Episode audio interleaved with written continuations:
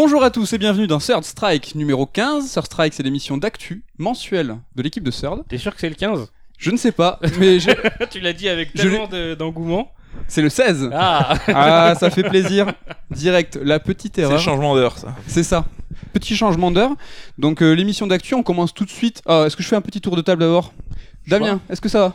Ça va très bien, merci. Comme ça, les gens se rappellent de ta voix. Coucou. Oui. Ken. Bonjour C'est bon, vous avez les voix. On commence direct, pas de tunnel sur les news. On y viendra plus tard. Coucou, c'est quoi ton jeu du mois, ton strike actuel? Alors, j'ai joué ce mois-ci à Untitled Goose Game, donc euh, développé par les Australiens de House House. J'ai volontairement pas prononcé le nom du jeu. Alors, faut savoir que c'est pas le titre du jeu n'est pas Untitled Goose Game, c'est que le jeu n'a pas de titre. Donc, c'est le jeu sans titre de mettant en scène une oie. On devrait le dire à la, à la française du coup. C'est-à-dire. Bah, ce que tu viens de dire. Et donc, bah, vous avez certainement vu passer des vidéos sur ce jeu, parce qu'on incarne une oie, et globalement, le but c'est de faire chier les gens. Donc, euh, c'était un peu un jeu qui a, qui a- qui a eu pas mal de, de- de buzz, comme on dit. Un jeu un peu lol? Ah, putain, t'as piqué ma conclusion sans le savoir, mais on Je en reparle dans deux minutes. Ouais, mais je suis un peu le, le Ken, moi aussi. Tu t'es trompé direct. Ce n'est pas le 15, c'est le 16. Alors en fait, grossièrement, ça a été vendu comme un jeu d'infiltration. Donc on incarne une oie, on, est, on, on évolue dans un environnement euh, cloisonné. Et donc on a différentes missions, donc ça peut être ben, piquer tel objet à tel mec ou faire faire tel truc à tel personnage. Et donc euh, dans l'idée on te demande d'être un petit peu discret parce que évidemment les gens ils aiment pas l'oie et dès qu'ils te voient ils essaient de te repousser etc. Donc j'ai quand même un souci sur le côté infiltration parce que contrairement au jeu, au vrai jeu d'infiltration, bah, c'est assez imprécis à manier. Ah. Et euh, les actions qu'on a, enfin se faire repérer n'a aucune conséquence. Donc c'est un peu dommage quand même pour un jeu d'infiltration. Donc euh, loi évidemment, euh, elle a une inertie particulière, donc c'est dû évidemment à sa condition d'animal. Pour le coup, euh, la modélisation elle est mortelle, euh, tu peux cacarder et tout, c'est rigolo, comment elle se trémousse et tout, c'est plutôt euh, plutôt bien fait. T'as un bouton en l'occurrence pour cacarder. Ouais, et tu peux même t'as un bouton pour battre des ailes et tout, donc Ah. euh, c'est assez euh, assez con mais dans le bon sens du terme. Et donc euh, bah, le souci comme j'ai dit c'est qu'au final bah, c'est assez imprécis. Si tu te fais repérer, bah, ça remet pas en question ton truc, faut juste que tu t'éloignes un peu pour recommencer euh, ce que tu veux faire. En fait c'est assez facile. Et euh, bah, par sa nature d'oie, t'as pas 50 interactions possibles, hein. donc tu peux attraper un objet ou tu peux euh, faire du bruit pour qu'on te repère. Et du coup, bah, ça rend tout le process, je trouve, assez mécanique, où on aimerait peut-être avoir des, élaborer des plans un peu plus complexes pour arriver à ses fins. Et en fait, souvent, ça se résume à faire du bruit pour attirer quelqu'un et enclencher un mécanisme pour, pour que tu puisses faire ce que tu veux faire derrière. Quoi. Et justement, c'est fin, il y a des objectifs, on, on nous donne euh, des directives, des En trucs fait, ouais, t'évolues dans un village, mais euh, par environnement clos, donc t'as 5 environnements, et donc tu passes de l'un à l'autre une fois que t'as accompli toutes les actions d'un tableau, et au sein de ce tableau, ben, on te donne une liste, et donc t'as, je sais pas, 7 ou 8 euh, missions à faire, et voilà, si par exemple t'en fais 6 sur 7, on te donne une dernière mission, et quand tu accomplis cette mission-là, on t'ouvre un accès vers la- la suite. C'est le boss. Ouais, mais sans être spécialement plus compliqué ou plus différent des autres. Et euh, honnêtement, j'ai dû faire le jeu, je pense, en moins de deux heures, donc c'est quand même Ah très oui. court. Après, t'es un peu un speedrunner quand même. Je suis après, voilà, j'ai Voilà. des skills en jeux vidéo qui ne sont pas à la portée de tout le monde. hein. C'est c'est pas faux. Surtout quand j'incarne des animaux, hein, évidemment. Non, mais au-delà de ça, oui, c'est un jeu qui est très très court. Alors quand t'as fini le jeu une fois, on te propose de refaire un run, mais en te rajoutant quelques missions en plus. New Game Plus. New Game Plus, mais bon, c'est pas des missions très différentes. Et euh, la seule différence, c'est que ça fait intervenir un petit peu. Tu peux faire euh, avoir besoin d'objets qui sont dans un autre tableau, dans le premier tableau par exemple, donc ça permet de, de- de prendre un peu plus conscience de, de l'entièreté du village. Je sais pas, genre, euh, j'allais dire euh, backtracking, Dark Souls, c'est un truc de ouf. Quoi. Ah. Tout est connecté quoi. Bah, oui, mais c'est un village anglais typique qui fait euh, 3 mètres carrés quoi. Donc, Ah, euh, et backtracking carrément ça finit un peu comme ça, donc c'est rigolo que tu parles Est-ce ça. qu'il y a une Non, je fin me- alternative Je ne sais pas, peut-être qu'en fait euh, c'était un homme déguisé en, en oie, on sait pas. Et du coup, bah, euh, comme je te disais, la conclusion c'est que je trouve que c'est un jeu bah, qui a eu bonne presse, qui a, tout le monde en a parlé et tout, parce que c'est un jeu lol quoi. C'est une oie, c'est rigolo, tu fais chier les gens, mais je trouve que l'intérêt va pas au-delà de ça. Ça arrive pas à transcender sa condition de jeu un peu lol quoi. Mais est-ce que c'est un jeu lol, mais est-ce que c'est un jeu marrant? Est-ce que tu t'es marré? Est-ce que les objectifs sont fun? Est-ce qu'on t'oblige? Euh, Bon, on va pas donner les. des- Est-ce que tu peux donner peut-être quelques exemples d'objectifs? Par exemple, t'as un, un, un fermier qui a un chapeau et il faut changer le chapeau. Des fois, c'est un peu tarabiscoté. Est-ce que Ouais, ouais, ouais. le côté drôle vient de là? Après, bon, tu vois, un exemple concret, t'as un enfant, un gamin qui joue euh, sur une place de village et qui a des lunettes, et on te dit de lui faire porter d'autres lunettes. Donc, tu vas euh, piquer un jouet à lui pour qu'il le ramasse, donc il se baisse, tu lui défais son, son, son lacet pour qu'il tombe, ses lunettes tombent, tu prends les lunettes et tu lui en mets d'autres sous, les, sous la main pendant qu'il en cherche. Donc voilà, c'est typiquement le truc, voilà, en 3-4 interactions. du moment que t'as compris la mécanique, ça va pas plus loin que ça. Le cheminement de pensée est tout le temps le même. C'est pas ça qui est drôle justement de se demander mais comment je vais faire pour que le gamin perde ses lunettes? Dans l'idée, c'est ça qui serait intéressant, mais en fait, tu vois très vite euh, euh, de quoi il va être question parce que tel truc, faut faire interagir un mec sur. Enfin, tu vois tout de suite, euh, c'est assez limité, quoi. Tu vois, c'est tel mec qui va faire telle action. Donc euh, t'as pas forcément à trop trop réfléchir, ça que je trouve dommage. Et du coup, bah, le côté LOL, moi je l'ai eu, tu vois, quand j'ai vu le jeu sur internet, euh, genre des streamers ou dans, sur les sites de jeux, donc tu vois, je l'ai acheté, donc c'est que ça fonctionne quand même cet effet-là.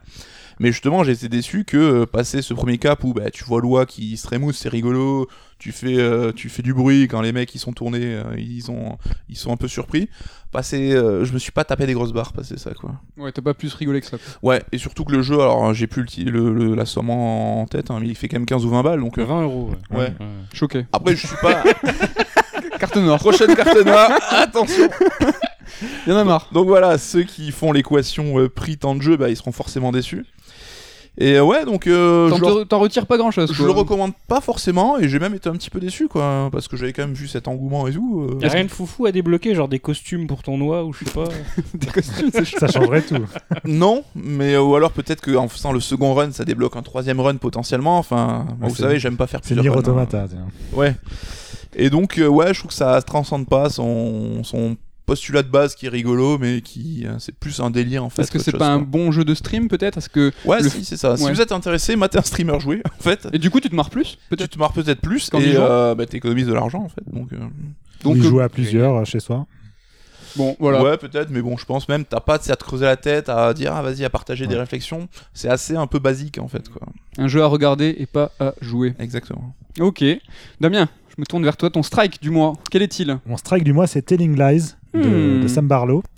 Donc pour ceux qui connaissent euh, pas Sam Barlow, c'est euh, l'auteur notamment donc de Silent Hill Origins, mais surtout de Silent Hill Shattered Memories, qui était une réinvention du premier, euh, premier Silent Hill. On en avait parlé, je crois, lors du dernier Oui, Un jeu puis, euh, excellent. dès que je peux en Un jeu parler, que j'en tu parle. portes dans ton cœur. Absolument, que je refais tous les ans, avec beaucoup d'émotion. Et Silent Hill 2. À chaque fois, j'ai la larme qui coule sur les côtés, comme devant certains films. Et, euh, donc, j'ai aussi, euh, il a aussi fait Air Story. Donc, c'est avant tout ce Air Story là qu'il a fait connaître un peu plus du grand public parce que Silent Hill Shattered Memories, qui était sorti sur Wii, bon, il a passé un peu inaperçu au final. Donc, Air Story, euh, qui, est, je rappelle, est un jeu d'enquête dans la lignée des jeux FMV du début des années 90 mais qui a remis ça au goût du jour avec beaucoup d'intelligence. Donc le principe de Her Story, c'était de suivre une enquête policière où on voyait en fait l'interrogatoire pardon d'une jeune femme. Et il suffisait qu'on tape des mots-clés dans un système de recherche pour débloquer des vidéos euh, contenant ces mots-clés dans, dans ce qu'elle prononçait comme, euh, comme mots et qui nous permettaient de bah, retracer le fil de son histoire de manière non linéaire et de petit à petit en fait reconstituer le puzzle euh, de ce qui s'est passé, euh, tout, tout, tout, tout, tourné autour d'un meurtre. C'est pas un spoiler, c'est le premier Hein terme qui est mis dans le jeu quand on le lance. Le premier terme de recherche, c'est meurtre. Et au niveau structurel, donc Telling Lies est quelque chose assez similaire. C'est c'est la même chose, le même principe, c'est-à-dire que le jeu se lance, on, on- on voit un personnage, en fait, une jeune femme qui se remet devant un écran d'ordinateur, on voit le reflet dans l'écran d'ordinateur et on voit l'interface qui apparaît, donc il y a un côté un peu méta euh, Mhm. où nous-mêmes on se retrouve face à un écran, c'était déjà pareil dans Her Story. Et, euh, et voilà, il y a une barre de recherche aussi avec un mot qui est déjà rentré, cette fois-ci le mot c'est amour. Hmm, Un indice peut-être? Voilà, c'est- ça, on- je n'en dirai pas plus. Non, mais là, tout l'intérêt de ce genre de jeu est justement de découvrir tout de A à Z. Donc je vais essayer d'être aussi concis que possible dans mon explication. Ça va être de compliqué, comment- quand même. Voilà, ça va être un peu compliqué. Et euh, alors la différence cette fois-ci par rapport à Her Story, donc on a toujours sur le même principe, on regarde des vidéos en fait, euh, et à, à partir de la vidéo, bah, on réfléchit à des mots-clés potentiels pour débloquer d'autres vidéos. Euh, la différence, c'est qu'en termes de, de taille, d'ambition, c'est beaucoup plus important que Her Story, c'est-à-dire que cette fois-ci, il n'y a plus non un seul personnage qu'on suit dans un même décor d'interrogatoire, mais plusieurs personnages qu'on voit à travers des conversations Skype ou des caméras cachées. Euh, il y en a quatre principaux, mais on voit aussi d'autres personnages qui peuvent interagir avec eux euh, dans les vidéos. Donc plus de budget quoi globalement. euh. Évidemment, beaucoup plus de budget, beaucoup plus de moyens, et même en termes d'écriture, du coup, quelque chose de plus, de, plus complexe à mettre en place, Ouais. en fait. L'écriture en soi n'est pas tant plus alambiquée, puisqu'on suit toujours une histoire de manière non linéaire, euh, mais l'histoire en elle-même, une fois qu'on la reconstitue, est tout à fait claire. Euh, mais le- tout l'intérêt du jeu vise justement à nous pousser à reconstituer cette histoire et non pas seulement par le fait de mettre bout à bout des vidéos et donc de se contenter de regarder des vidéos, mais vraiment de penser au- à tout ce qu'il y a entre les vidéos. C'est-à-dire que l'histoire se déroule sur euh, un laps de temps de deux ans, je crois, si je me rappelle bien.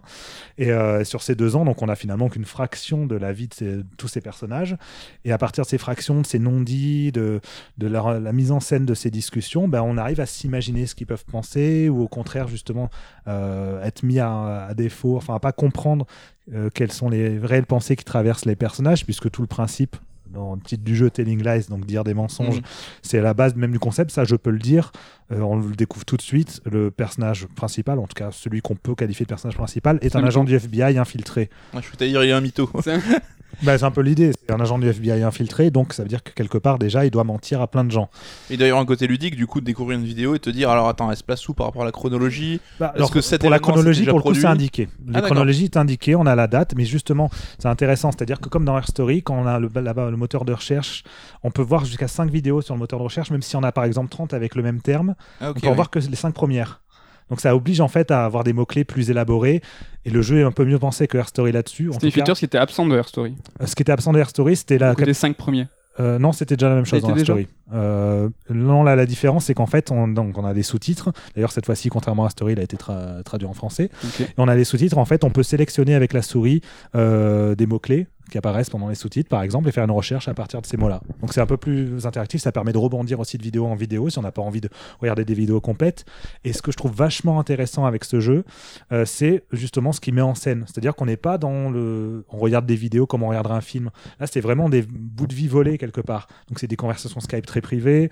Euh, Il y a un côté presque voyeurisme qui est une réflexion sur le genre même du FMV, euh, qui s'était fait connaître pour ça aussi, ce côté très voyeur. D'ailleurs, un des jeux les plus connus du FMV s'appelle Voyeur, justement. Donc, il y a cette idée de voyeurisme et surtout cette idée de, voilà, d'avoir des tranches de vie, même parfois un peu euh, lentes, euh, où il se passe rien. Par exemple, un père qui va discuter avec sa fille, qui va lui raconter une histoire, et pendant six minutes, on le voit juste raconter l'histoire à sa fille. Tout n'est pas pertinent, quoi, en fait. Ça Alors, doit te faire le tri un peu ou- C'est même pas que tout n'est pas pertinent, c'est que ça, ça aide aussi à saisir toutes les nuances de leur personnalité. C'est un jeu de, de personnages en fait. Sam Barlow, je pense qu'il a voulu le faire, c'est montrer toute la complexité du spectre euh, des émotions humaines, des, des sentiments humains, et, euh, et aussi de comment euh, quelque part les, gens peuvent basculer en fonction des événements, euh, comment on peut se détériorer. Enfin, je vais pas, voilà, je vais rien te dire, mais c'est vraiment vraiment intéressant de voir comment les personnages eux-mêmes évoluent en fonction de- des événements. Comment tout ça se répond J'ai une question très con, Nico parce qu'on en a parlé un petit peu, mais tu disais qu'on n'est pas obligé de voir tout le contenu vidéo Tout pour euh, trouver le fin mot de l'histoire. Mais est-ce que quand, est-ce qu'il y a un moment quand même où on te dit, bah ça y est, c'est la fin Genre, est-ce que t'as un générique? Est-ce que t'as Oui. un accomplissement ou un Tout à fait, comme c'était euh, la même chose déjà dans Our Story, il y a un moment en fait où il se passe quelque chose et on comprend tout de suite qu'en fait ça- si on fait ce quelque chose là, ça déclenche la fin du jeu. C'est le point clé. Il y a quand Ouais. même un moment clé. euh, Voilà. T'avais peur d'être dans un cul-de-sac à un moment là, je, je sais plus Sachant quoi faire. que comme dans Air Story, une fois qu'on a vu la fin du jeu et le générique de fin, on peut quand même reprendre notre partie et voir les vidéos manquantes. Enfin, euh, continuer à chercher les vidéos. Mais c'est tout con parce que je dis ça parce que dans non, mais c'est important. Effectivement, on a, eu- il y a bien une idée de fin et en vérité, de toute manière, ça arrive de manière assez logique. Moi, par exemple, quand j'ai débloqué la fin, j'avais vu 50% des vidéos, D'accord. donc il m'en manquait encore pas mal à voir. T'es pertinent ou t'es nul là du coup d'avoir vu 50% Est-ce que c'est parce que t'étais super fort ou est-ce que justement t'avais euh, raté non, la je moitié? pense que c'est la chose Plutôt super fort. Il t'incite en fait. Il t'incite justement à aller voir En fait, de toute manière, je pense que dans tous les cas, quand tu débloques la fin, tu as forcément vu euh, allez, 40-50% des vidéos. C'est toi-même, si envie, ensuite tu as envie d'aller plus loin, tu peux continuer. T'as pas tout vu, mais dis-moi si je dis une bêtise. euh, Après, j'ai continué à regarder. Peut-être hein. il faut peut-être pas trop le dire. Il y a vraiment un aspect macro et micro du puzzle en fait. C'est qu'il y a aussi une histoire de point de vue. J'ai peur de trop en dire. Est-ce que on peut en parler du fait que des fois il y a une conversation entre deux personnages? On en dit pas Oui, on peut en parler, bien sûr. Ça, Ça, fait partie même de l'intérêt du en système fait. de recherche, c'est-à-dire que dans le jeu, donc on voit effectivement par exemple une vidéo de une prise d'une webcam, donc on voit la personne en train de parler à sa webcam, il est en conversation avec une autre personne, sauf qu'on n'entend pas ce que l'autre personne dit, Voilà. et en vérité on peut retrouver la vidéo d'en face. Voilà. Et c'est là où je parlais du côté micro Oui, puzzle, non, mais ça, fait, ça puzzle. fait partie de tout l'intérêt, c'est-à-dire que même pour retrouver la vidéo d'en face, mais on va se dire alors qu'est-ce qu'elle a pu poser comme question pour qu'il y ait cette telle réponse? Donc en, ta- en tapant ça en mots-clés, effectivement, ça peut débloquer la vidéo et ça permet d'avoir d'autres points de vue. Et, et le jeu, en fait, et ça c'est typique de Sam Barlow, il se centre beaucoup autour du profil psychologique du joueur. C'est-à-dire que lui, c'est toujours ce qui l'a fasciné, c'est voir comment un, un joueur, en fait, face à quelque chose qui lui proposait de non linéaire, ben, son cheminement de pensée va évoluer en fonction. Et à la fin, le jeu, il te fait quelque- en quelque sorte un petit bilan de euh, quels sont le, quel, quel est le, thème profil, principal psy, que euh, tu as le plus cherché, euh, par exemple, sur quel personnage tu t'es le plus centré. Et c'est quelque chose que tu fais de manière inconsciente. À la fin, quand tu vois le récapitulatif, tu te dis Ah oui, effectivement, c'est vrai que j'étais plus centré là-dessus. Ça veut dire que finalement, le jeu bah, te le permet, mais te permet aussi d'aller peut-être vers vers d'autres personnages en priorité. Moi, ce qui me semblait logique, l'est peut-être pas pour d'autres personnes. Et ça, je trouve ça assez, assez fascinant parce que ça en dit beaucoup sur nous-mêmes. Donc c'est un jeu voilà très intéressant à la fois d'un point de vue méta, mais d'un point de vue aussi euh, euh, plaisir de, de- de découvrir euh, et, euh, et plaisir aussi de voilà, prendre son temps. Moi je trouve ça vraiment très beau de, en termes esthétiques, en tout cas de d'imposer quelque part aux joueurs d'avoir des temps morts euh, face à son écran en regardant ses tranches de vie. euh, ça nous permet de nous questionner un peu aussi sur nous-mêmes. Nico? Est-ce que, par exemple, tu peux tomber en faisant une recherche particulière sur la vidéo qui dévoile un peu le fin mot de l'histoire au bout de ta deuxième vidéo, par exemple, et avoir la fin du jeu euh? Alors je, je Coucou, ne il veut que finir ce les soit jeux. Je sais pas si possible. vous avez remarqué. Non, mais ça se finit Speedrun. comment en fait Ah, mais pour le coup, tu vois, c'est Après, un, y a c'est pas un jeu qui vraiment- m'intéresse enfin, beaucoup et Telling Lies m'intéressait déjà pas mal, mais c'est vrai que là, j'ai des vieux réflexes de joueur, tu vois, un peu con quoi. Comme je disais, Assassin's Creed Odyssey, t'as plusieurs quêtes, enfin plusieurs pans d'histoire, et quand tu finis le principal, qui est quand même le gros morceau, il m'a manqué ce sentiment de complétion un peu euh, machin, de générique et tout. Tu sais, presque j'ai un sentiment d'inachevé, tu vois. Il est où mon trophée? Non, mais je m'en fous des trophées en Je plus, c'est con, mais tout ce côté. euh, Je pense que ça a été suffisamment bien pensé pour que tu puisses pas dé- dévoiler, enfin débloquer directement les, les scènes clés en fait. Après, même si c'est le cas, dans l'absolu, ça ne change rien. C'est-à-dire que tu vois la scène clé et tu ne comprends pas comment s'en arriver là. Donc tout l'intérêt aussi, c'est de comprendre tout le cheminement psychologique des personnages. Ok. Nico vient de parler de ses réflexes de, de joueur. Est-ce qu'à Ouais. l'image d'un David Cage euh, et son dernier jeu Détroit, est-ce que Sam Barlow a une, a une tendance à faire un peu plus de jeux vidéo avec des codes un peu plus jeux vidéo? Est-ce que par rapport à Her Story, Telling Lies, euh, bah, c'est un peu plus euh, conformiste, on va dire, à ce qu'on attend d'un jeu? Pas Ou- du tout. C'est vraiment dans la lignée de, de ce qu'il fait depuis le début en fait. D'accord, Euh, pas de compromission. Pas de con, non, pas du tout. Et au contraire, c'est justement d'autant plus ambitieux, voilà, d'avoir réussi à construire une histoire de manière non linéaire comme ceci, d'avoir ce côté, euh, ce que fait le joueur 90% du temps, c'est regarder une vidéo, et pourtant on est à 200% dans du jeu vidéo, mais euh, il a- voilà, il a peut-être facilité le système de recherche, mais ça colle aussi avec l'approche du jeu. Comme forcément, il y a beaucoup plus de vidéos à regarder, plus de personnages. euh, il fallait apporter cette, euh, cette approche où on, bah, comment est-ce qu'on rebondit plus facilement de vidéo en vidéo. Mais c'est pas du tout un compromis fait euh, pour satisfaire plus de gens. C'est vraiment au contraire dans la continuité de sa démarche. Après, voilà, je j'essaie de, de- d'en dire le moins possible parce que moi, je Ouais, trouve que sa évident, démarche hein. à Sam Barlow, de manière générale, est fascinante. Et pour tous ces jeux, je conseille à chaque fois à tout le monde d'en savoir le moins possible avant de se lancer dedans, y compris pour Shattered Memories. Donc, c'est vraiment des jeux à découvrir où petit à petit, le jeu avec nous-mêmes nous accompagne, nous se fait le miroir de nous-mêmes et, euh, et nous, et nous conduit en fait vers des révélations ou vers, ou vers des pics émotionnels assez, assez forts. Ok, c'est un jeu qui vous chauffe. Euh... Coucou, tu l'as dit, Ken. ouais, Damien l'a bien vendu. Le Her Story, tu, tu l'avais fait Non, je l'avais pas fait, non. Ok, donc ne ne- n'écoute pas plus Damien, fais-le. En termes de durée de vie, juste pour finir là-dessus, pour euh, inciter aussi euh, peut-être les gens à se lancer dedans, c'est pas, ce sont pas des jeux très longs, Air Story. Pour en voir le bout, il faut compter 2-3 heures et peut-être euh, 5-6 heures si on veut vraiment voir toutes les vidéos. Telling Lies, on est plus sur du 5-6 heures, je pense, pour, euh, pour avoir vu voilà, 40-50% des vidéos et peut-être 10 heures pour, pour tout voir. C'est des jeux qui sont dispo uniquement sur PC. Tout à Bon, fait. voilà. Ce qui, est, tu m'as tué. ce qui est- ce qui est assez logique puisque voilà tout la- le concept d'interface en fait colle avec cette idée. de- Je crois qu'Air Story est peut-être sorti sur mobile. Il est sur Euh, iPad, ouais, Air Story, voilà. parce que moi je l'ai et j'ai toujours pas fait. C'est dommage, c'est un pan pour les consoleux euh, comme moi. Euh, on pourra pas Bah, y jouer. ça pourrait être adapté. Peut-être que pense, oui, hein. ça pourrait être adapté. C'est du coup, du coup, le côté méta disparaîtra un peu puisque forcément on n'est pas en train de taper sur son clavier comme le personnage le fait à l'écran, mais dans l'absolu, ça change pas grand-chose. Oui, Euh, c'est Normal Lost One, un jeu mobile qui avait été adapté aussi, et du coup, c'est vrai que le côté méta d'avoir le téléphone Ouais. entre les mains et d'avoir dans une histoire où tu retrouves un téléphone, c'était super euh, immersif. Mais bon, je pense que ouais, pour les pour les gens qui jouent sur console, ça pourrait être intéressant de, de trouver. Ça serait aussi facile avec des mots clés sans taper comme ça. Tu penses que ça serait euh, jouable? Bah, ce serait plus long de taper du coup les, les mots-clés. Mais euh, s'il y avait le même système euh, de- avec les, comme je disais, avec les recherches qui peuvent être faites à partir des sous-titres, ça facilite aussi euh, la chose. hein. Peut-être, euh, je sais pas comment Ok, il pourrait. À voir, vivement, peut-être un jour. On passe au prochain strike et je me tourne vers Ken cette fois pour parler d'un jeu qu'on a rapidement évoqué dans des numéros précédents. C'est A Plague Tale Innocence. Tout à fait, Mehdi. Tout à fait. Merci, je vous rends l'antenne. Je- J'en profite en passant, c'est le strike numéro 17. non, je me suis encore. Non, je me suis double gouré. Ouais, Le temps passe vite, hein. voilà, Pour- Pourtant, j'ai écrit 16. j'ai été effectuer Ah une bah, petite vérification euh, tout à l'heure. Discrètement. Ah, ce double trouage. tu mettras sur le titre 15, 16, 17. 17. Voilà. Donc oui, j'ai joué à A Plague Tale, hein, du coup, euh, jeu développé par Asobo et euh, édité par euh, Focus, si je ne m'abuse. Des Français à l'édition oui. et au développement. Tout à fait, tout à fait. Donc jeu qui est sorti au début de cette année, je crois, février, mars, un Ouais. truc comme ça. J'étais totalement passé à côté et là du coup j'ai eu l'occasion de, de m'y essayer. Et quelle bonne surprise, hein, Plague Tale. C'est un jeu qui est déjà passionnant d'un point de vue consommation du jeu vidéo parce que je- il y a mille façons différentes de consommer Plague Tale, selon si on est un joueur aguerri ou pas, selon si on a connaissance que c'est un jeu à petit budget ou pas. Moi, en l'occurrence, du coup, bah, j'avais les deux cases qui étaient cochées. Donc, euh, c'est important quand même, je pense, d'être conscient de certaines choses, ne serait-ce qu'une question de budget. Euh, c'est pas pour trouver des excuses au jeu, parce qu'au final, le jeu, il s'en sort très bien tout seul. Mais euh, c'est vrai que, en le parcourant, euh, plusieurs fois, je me suis dit, ça sent quand même beaucoup le jeu de la génération précédente. Ok. C'est quoi qui t'a fait tiquer, par exemple euh, On sait qu'il y a les animations qui sont peut-être un, un petit peu à émollir. Il manque 2-3 séquences, Oui, peut-être qui accroche un petit peu les, les dialogues en fait, une question de mise en scène en fait en général où euh, c'est Ah. vrai que ça m'a fait pour évoquer un jeu de, de cette génération. Moi, ça m'a fait un petit peu penser à Dishonored par moment. D'accord. Où euh, les, les, les, les, les gardes, parce que là c'est un FPS euh, Dishonored, enfin un vue interne, les gardes se déplacent un petit peu de façon pas robotique mais presque et ils ont des, des répliques euh, qui sont euh, qui sont ce qu'elles sont, qui sont là pour donner des indices. Ouais, Ça donne pas vraiment corps à l'univers, c'est une ligne de dialogue qui est balancée par un PNJ. ça, exactement. On retrouve un peu la même chose dans le Plague Tale. Les gardes, ils sont là, ils parlent pour te guider, surtout en fait. Et on le sent beaucoup.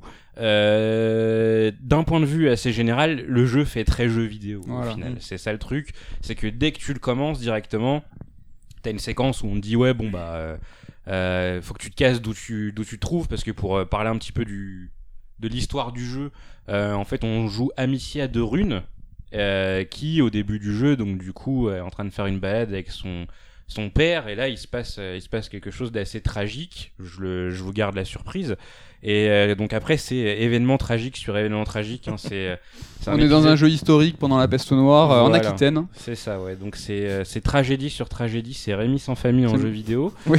Et euh, C'est pas Untitled Goose Game. Voilà. non, tu te marres Deux salles, deux ambiances. ouais. Exactement. Et euh, donc du coup, ouais, tu, tu, tu joues avec Amicia et dès le début du jeu, euh, il faut en fait s'enfuir. Et euh, bah, à travers cette fuite, il y a le tuto du jeu qui, euh, s'installe. Donc du coup, on te demande euh, de jeter des cailloux sur des trucs qui brillent bien comme il faut pour que les gardes se déplacent et fassent Hum, j'ai entendu un bruit. Donc du coup, ils se déplacent comme ça petit à petit. Il y a plein de petits trucs comme ça qui sont mignons entre guillemets qui font pas jeu de cette génération Un peu grossier Voilà, pour expliquer les, les routines de gameplay en tout fait. à fait Est-ce mais que là c'était pas une référence à Metal Gear Solid 1 C'est quoi ce, c'est quoi cette phrase de part?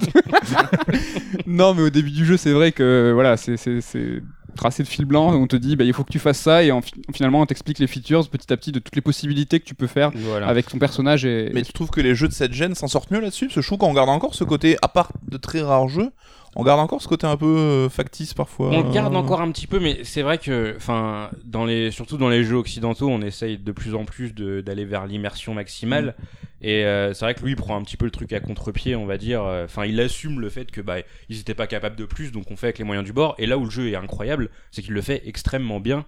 Il propose plein de petits trucs qui font que bah petit à petit au final cette histoire de budget cette histoire de trop jeux vidéo passer deux heures de jeu je l'avais totalement zappé j'étais plus dedans Euh, j'étais concentré sur le jeu sur ce que le jeu offre euh, ce que j'ai trouvé génial, c'est qu'il y a plein de façons de traiter une seule situation. euh, parce que petit à petit, euh, Amicia a de plus en plus d'armes, de plus en plus de possibilités, Mhm. parce que elle fait de l'alchimie, donc ça offre la possibilité, par exemple, parce que dans le jeu, les deux ennemis principaux, c'est les rats, et c'est euh, c'est du coup euh, la, les humains, quoi, les gardes. Ouais, des espèces de gardes qui font partie. Une euh, sorte de- d'inquisition un peu. voilà, c'est ça exactement. Et euh, déjà, ce qui est génial, on parlait de The Last of Us le mois dernier avec ce fameux problème que bah il y avait les, les, les clickers d'un côté Ouais. et euh, les, euh, les êtres humains de l'autre. Là, ça se mélange. De, souvent, par exemple, bah, tu vas te servir des rats pour aller euh, anéantir certains ennemis euh, humains. Donc tu mélanges un petit peu les choses, ça passe super bien. C'est fluide dans la progression, je me suis pas ennuyé. Enfin vraiment, c'est une expérience géniale. Hmm. Et c'est vrai que au final, euh, quelqu'un qui a pas conscience de tous ces problèmes de, de budget ou que sais-je, euh, bah, il va être pris au jeu, je pense, directement au final. Et quelqu'un qui en a conscience, bah, même lui, petit à petit, si jamais il se prend au jeu, s'il arrive à se prendre au jeu, parce que je connais des gens qui qui sont pas arrivés. On en connaît, oui. Voilà, s'il arrive à se prendre au jeu, bah au final c'est euh, c'est une superbe expérience. Ouais, j'ai passé un très très bon moment dessus. Quoi. Tu l'as fait accompagner, la personne qui l'a vu, elle, elle était plongée entièrement. Bon, je te le Exactement, guide direct, mais euh, Ouais, c'est parce que tu parlais au début de, de ton intervention sur l'appréhension du jeu en Oui. fonction de ton expérience. Si tu es Mhm. vraiment un joueur aguerri, tu vas voir un peu le code et tout, tu vas faire ah, d'accord, on est en train de m'expliquer euh, qu'est-ce qui est en train de se passer, mais si finalement tu as un petit peu un regard plus extérieur et que tu aimes bien le jeu vidéo sans pour autant t'y intéresser Oui. à fond, tu vas peut-être être plus dans l'aventure tout de suite, plus immergé. Exactement, ouais, plus immergé. Bah, je l'ai vu du coup parce que je l'ai fait avec, euh, avec ma femme et ouais, elle directement, euh, bah, ne serait-ce que la séquence d'infiltration au début, euh, oh mon dieu, il faut sortir, comment on fait et tout machin, gros stress. Alors que non, c'est méga scripté quoi. Vas-y, trace tout droit, ça passe. Et pour autant, le, le tuto, tu vois, ils ont, euh, ce qui était un petit peu le point d'accroche, ils ont essayé de l'intégrer dans une narration, ce qui n'est pas le cas de tous les jeux. C'est vrai. Euh, Et au moins c'est- cet effort-là, c'est vrai. C'est vrai, euh, là tu vois, on- on- il y a Hyper Light Drifter où euh, justement il expliquait le créateur qu'il il a pas réussi à faire en sorte que le drift soit expliqué, hormis euh, un passage écrit où il dit Ouais. appuie sur carré. Et euh, non, j'ai entendu ça parce que dans le dernier fin du game, on leur fait un big up à eux. Euh, où ils parlaient de ce jeu et justement ils expliquaient que bah, c'était impossible de le faire avec une, narra- avec une narration normale. Où, euh, et souvent, ben, on, a, on, on a recours à un petit encart, euh, appuie sur ça, ça va donner temps. Là, c'est vrai que dans, dans il y avait au moins ça, cet effort de fait d'intégrer la narration. Peut-être que ça a été un peu, euh, un peu rapide pour certains, mais Oui, parce qu'on voit quand même les ficelles, mais bon après ouais, c'était quand même, euh, c'est quand même bien foutu. Il y a quand même une petite pression, Oui. même si en parlant de pression justement, euh, le jeu a, euh, a des points de contrôle très très fréquemment. Et euh, ça, ça peut peut-être casser un petit peu l'immersion parce que t'as tendance à, à chaque fois, t'arrives devant un nouvel endroit où tu vas avoir 2-3 ennemis, 4-5 euh, troupes de rats là. Et puis tu vas te dire, bon bah vas-y, je vais essayer ça. Si ça marche pas, c'est pas grave, je recommence vraiment juste derrière l'endroit où j'ai commencé. Donc euh, c'est cool, encore une fois, pour les, euh, les nouveaux joueurs ou les joueurs qui sont moins, moins, moins aguerris, moins habitués à des jeux un petit peu plus difficiles. C'est super cool, mais c'est vrai que quand tu connais un peu le truc, eh bah, euh, tu, vas tendance, tu vas avoir tendance à essayer en sachant que forcément, il va y avoir peu de conséquences sur euh, ton échec. Et pour ce qui est de l'aventure en elle-même, vous avez fait le jeu, euh, Damien, Nico. euh, Mhm. Est-ce que c'est un truc qui vous a marqué? C'est vrai que le scénario est quand même super intéressant. Est-ce que c'est quelque chose que c'est un point qui est notable pour vous euh, Le scénar, l'univers, c'est un des points positifs du jeu? Ouais, déjà c'est le setting est original, comme tu l'as dit, c'est en France au Moyen Âge et tout, donc c'est quelque chose qu'on n'a pas trop l'habitude de voir. Et moi, ce que j'ai vraiment bien aimé, c'est au-delà du scénar qui est pas forcément super original, mais qui est quand même plaisant, Mm. c'est l'écriture des personnages, la façon dont ils interagissent les uns avec les autres, parce que donc l'héroïne qu'on incarne doit protéger son petit frère et qui est pour le coup plutôt bien écrit, je trouve. Et ils vont rencontrer d'autres personnes. Enfin, c'est plutôt bien écrit, ça fait assez réaliste et on n'a pas cette frustration qu'on a des PNJ dans les jeux. On a toujours envie de les claquer. Et Ah, je me permets de rebondir sur Hugo, donc le petit frère de, de Amicia, qui, euh, donc, qui est super attachant. J'ai trouvé très très bien écrit. Ouais. J'ai trouvé les doublages français vraiment euh, de très très bonne qualité. C'est vrai. Euh, mais ce qui est génial, je trouve, c'est que Asobo a réussi à éviter l'écueil du jeu euh, d'escorte. C'est-à-dire Ouais. que Ouais. pendant tout le jeu, en Mm. fait, tu dois protéger Hugo et tu l'oublies très rapidement. Pour autant, tu as conscience de sa présence. C'est un peu contradictoire ce que je dis, mais manette en main, tu fais plus attention. En revanche, tu as toujours en tête qu'il est là et qu'il faut le protéger. Et ça, c'est plus vraiment, le côté émotionnel que le côté purement ludique. En fait, C'est ça. ça qui est bien fait. Ils ont réussi à l'effacer, ouais. Il y a Oui, cette petite fonction où en fait si jamais de temps en temps, c'est pas le cas tout le temps, mais si jamais tu lui lâches la main, il va paniquer parce que c'est un gamin. Mm. Euh, forcément, il a 4-5 ans, donc du coup, euh, alors le jeu fait en sorte qu'il y a des moments où tu sois un peu tranquille et que tu puisses faire euh, ton truc tranquillement. Mais c'est vrai que même au final, quand il te tient la main, euh, Amicia peut tout faire. Et ça, c'est cool parce que Ouais. c'est vrai qu'il y a des jeux où, comme tu dis, on escorte. Euh, quand t'as le perso dans les pattes, bah il y a plein de trucs que tu peux plus faire. Euh, là, Amicia, elle lui tient la main, hop, elle lui lâche la main vite fait, elle tire avec sa fronde, c'est euh, super fluide. Donc ouais, c'est jamais un poids Hugo au final, euh, et ça c'est cool. Damien, qui. euh, Je suis plutôt d'accord avec Nico sur le fait que c'est vraiment au niveau de l'écriture, les relations entre les personnages qui font, qui font tout le charme du jeu, au-delà même de son am- ambiance. Moi, ce que j'ai adoré, c'est vraiment son atmosphère à la fois visuelle et sonore. Il est super beau. hein. Et euh, irréprochable au niveau de la direction artistique. Ouais. Là-dessus, c'est euh, voilà, ce qui m'a fait accrocher d'emblée euh, à- au jeu, en fait, à son univers, à son ambiance. Mais euh, non, en termes d'écriture, après, moi, j'ai plus des bémols sur vraiment le, scénario en lui-même, qui je trouve est euh, pas mal. Il y a pas, mal d'actes manqués, en fait, ou en tout cas des promesses qui ne sont pas tenues sur la fin, euh, où on se dit que finalement il y a plein de points qui sont pas du tout développés. Et euh, bon, voilà, on va pas expliquer non plus comment, comment ça se termine, mais euh, à plusieurs reprises je me disais mince, finalement ça, est-ce qu'on va en entendre parler? Bah non, pas du tout. Ouais. Donc j'étais un peu déçu là-dessus, sachant qu'à la base le contexte est quand même super original, super intéressant. Donc voilà, petit, petite déception là-dessus qui a un peu terni mon, mon impression sur la fin du jeu. Euh, mais globalement, non, c'était vraiment une très très euh, très très chouette expérience. Ok, c'est vrai que c'est un jeu double A édité par Focus. Pour ma part, euh, je pense qu'il sera peut-être pas dans mon top de fin d'année, mais il est en lice dans les coups de cœur. Je sais pas ce que vous en pensez vous au sortir Ouais, de l'aventure. 5, euh, c'est possible. hein. Ouais, ça joue. Damien peut-être pas. Moi aussi, puisque j'ai fait 5 jeux dans l'année. Moi, c'est ma, très bonne surprise. La bonne de l'année. surprise Ouais, de c'est l'année. ça, le jeu personne n'attendait vraiment à ce niveau. et- J'en attendais rien, je pensais que c'était pas pour moi et pourtant j'ai passé un, vraiment un excellent moment dessus. Genre quand c'était fini, je me suis dit, ouais mince, déjà quoi. quand je sentais la fin arriver, je me disais, merde, j'ai encore envie de. Je m'étais pas ennuyé quoi. Ok, tant Ouais. vous voulez encore. Ça marche. On entendra peut-être encore parler de Tale à la fin de l'année dans les GOTY, les tops et autres. Ça sera peut-être pour le mois prochain. Euh, J'espère, on verra les bilans. Euh, je ne sais pas trop. On n'a pas encore euh, fixé le bilan. et je crois que c'est à moi de vous parler Mais euh, oui. d'un jeu qui s'appelle Indivisible. Indivisible. Je sais pas comment on le prononce en français, en anglais, je ne sais pas. Alors juste pour la vanne, ça fait une semaine qu'on attend que Med nous donne son avis sur le jeu. Et ça, promet beaucoup. le Bon. meilleur JRPG de l'année. Le meilleur JRPG. Alors déjà, ce n'est pas un JRPG. c'est un jeu développé par Lab Zero Game. Donc je sais pas si vous, c'est un nom qui vous dit quelque chose. Ils avaient développé le jeu Skullgirls, donc de baston, euh, qui était euh, très très bien accueilli, euh, Qui bonne super répute, ouais. très très bonne répute. Et euh, en fait, qui se sont lancés il y a quelques années dans cette aventure avec un développement participatif sur Indiegogo. Alors c'était euh, ma foi très courageux. Ah, ils ont fait Indiegogo. Ouais, euh, mais alors je sais pas si c'est au lancement, mais il y a eu un passage sur Indiegogo et On est tous passés par Indiegogo à un moment ou à un autre. on y est tous passés. Est-ce que c'était pour le meilleur? Je ne sais pas. Euh, voilà, après plusieurs années de suivi, de preview et autres, il est enfin sorti. Et euh, bon, en gros, on va, je vais essayer de vous expliquer rapidement ce que c'est. Euh, ça s'apparente à un JRPG hommage à Valkyrie Profile.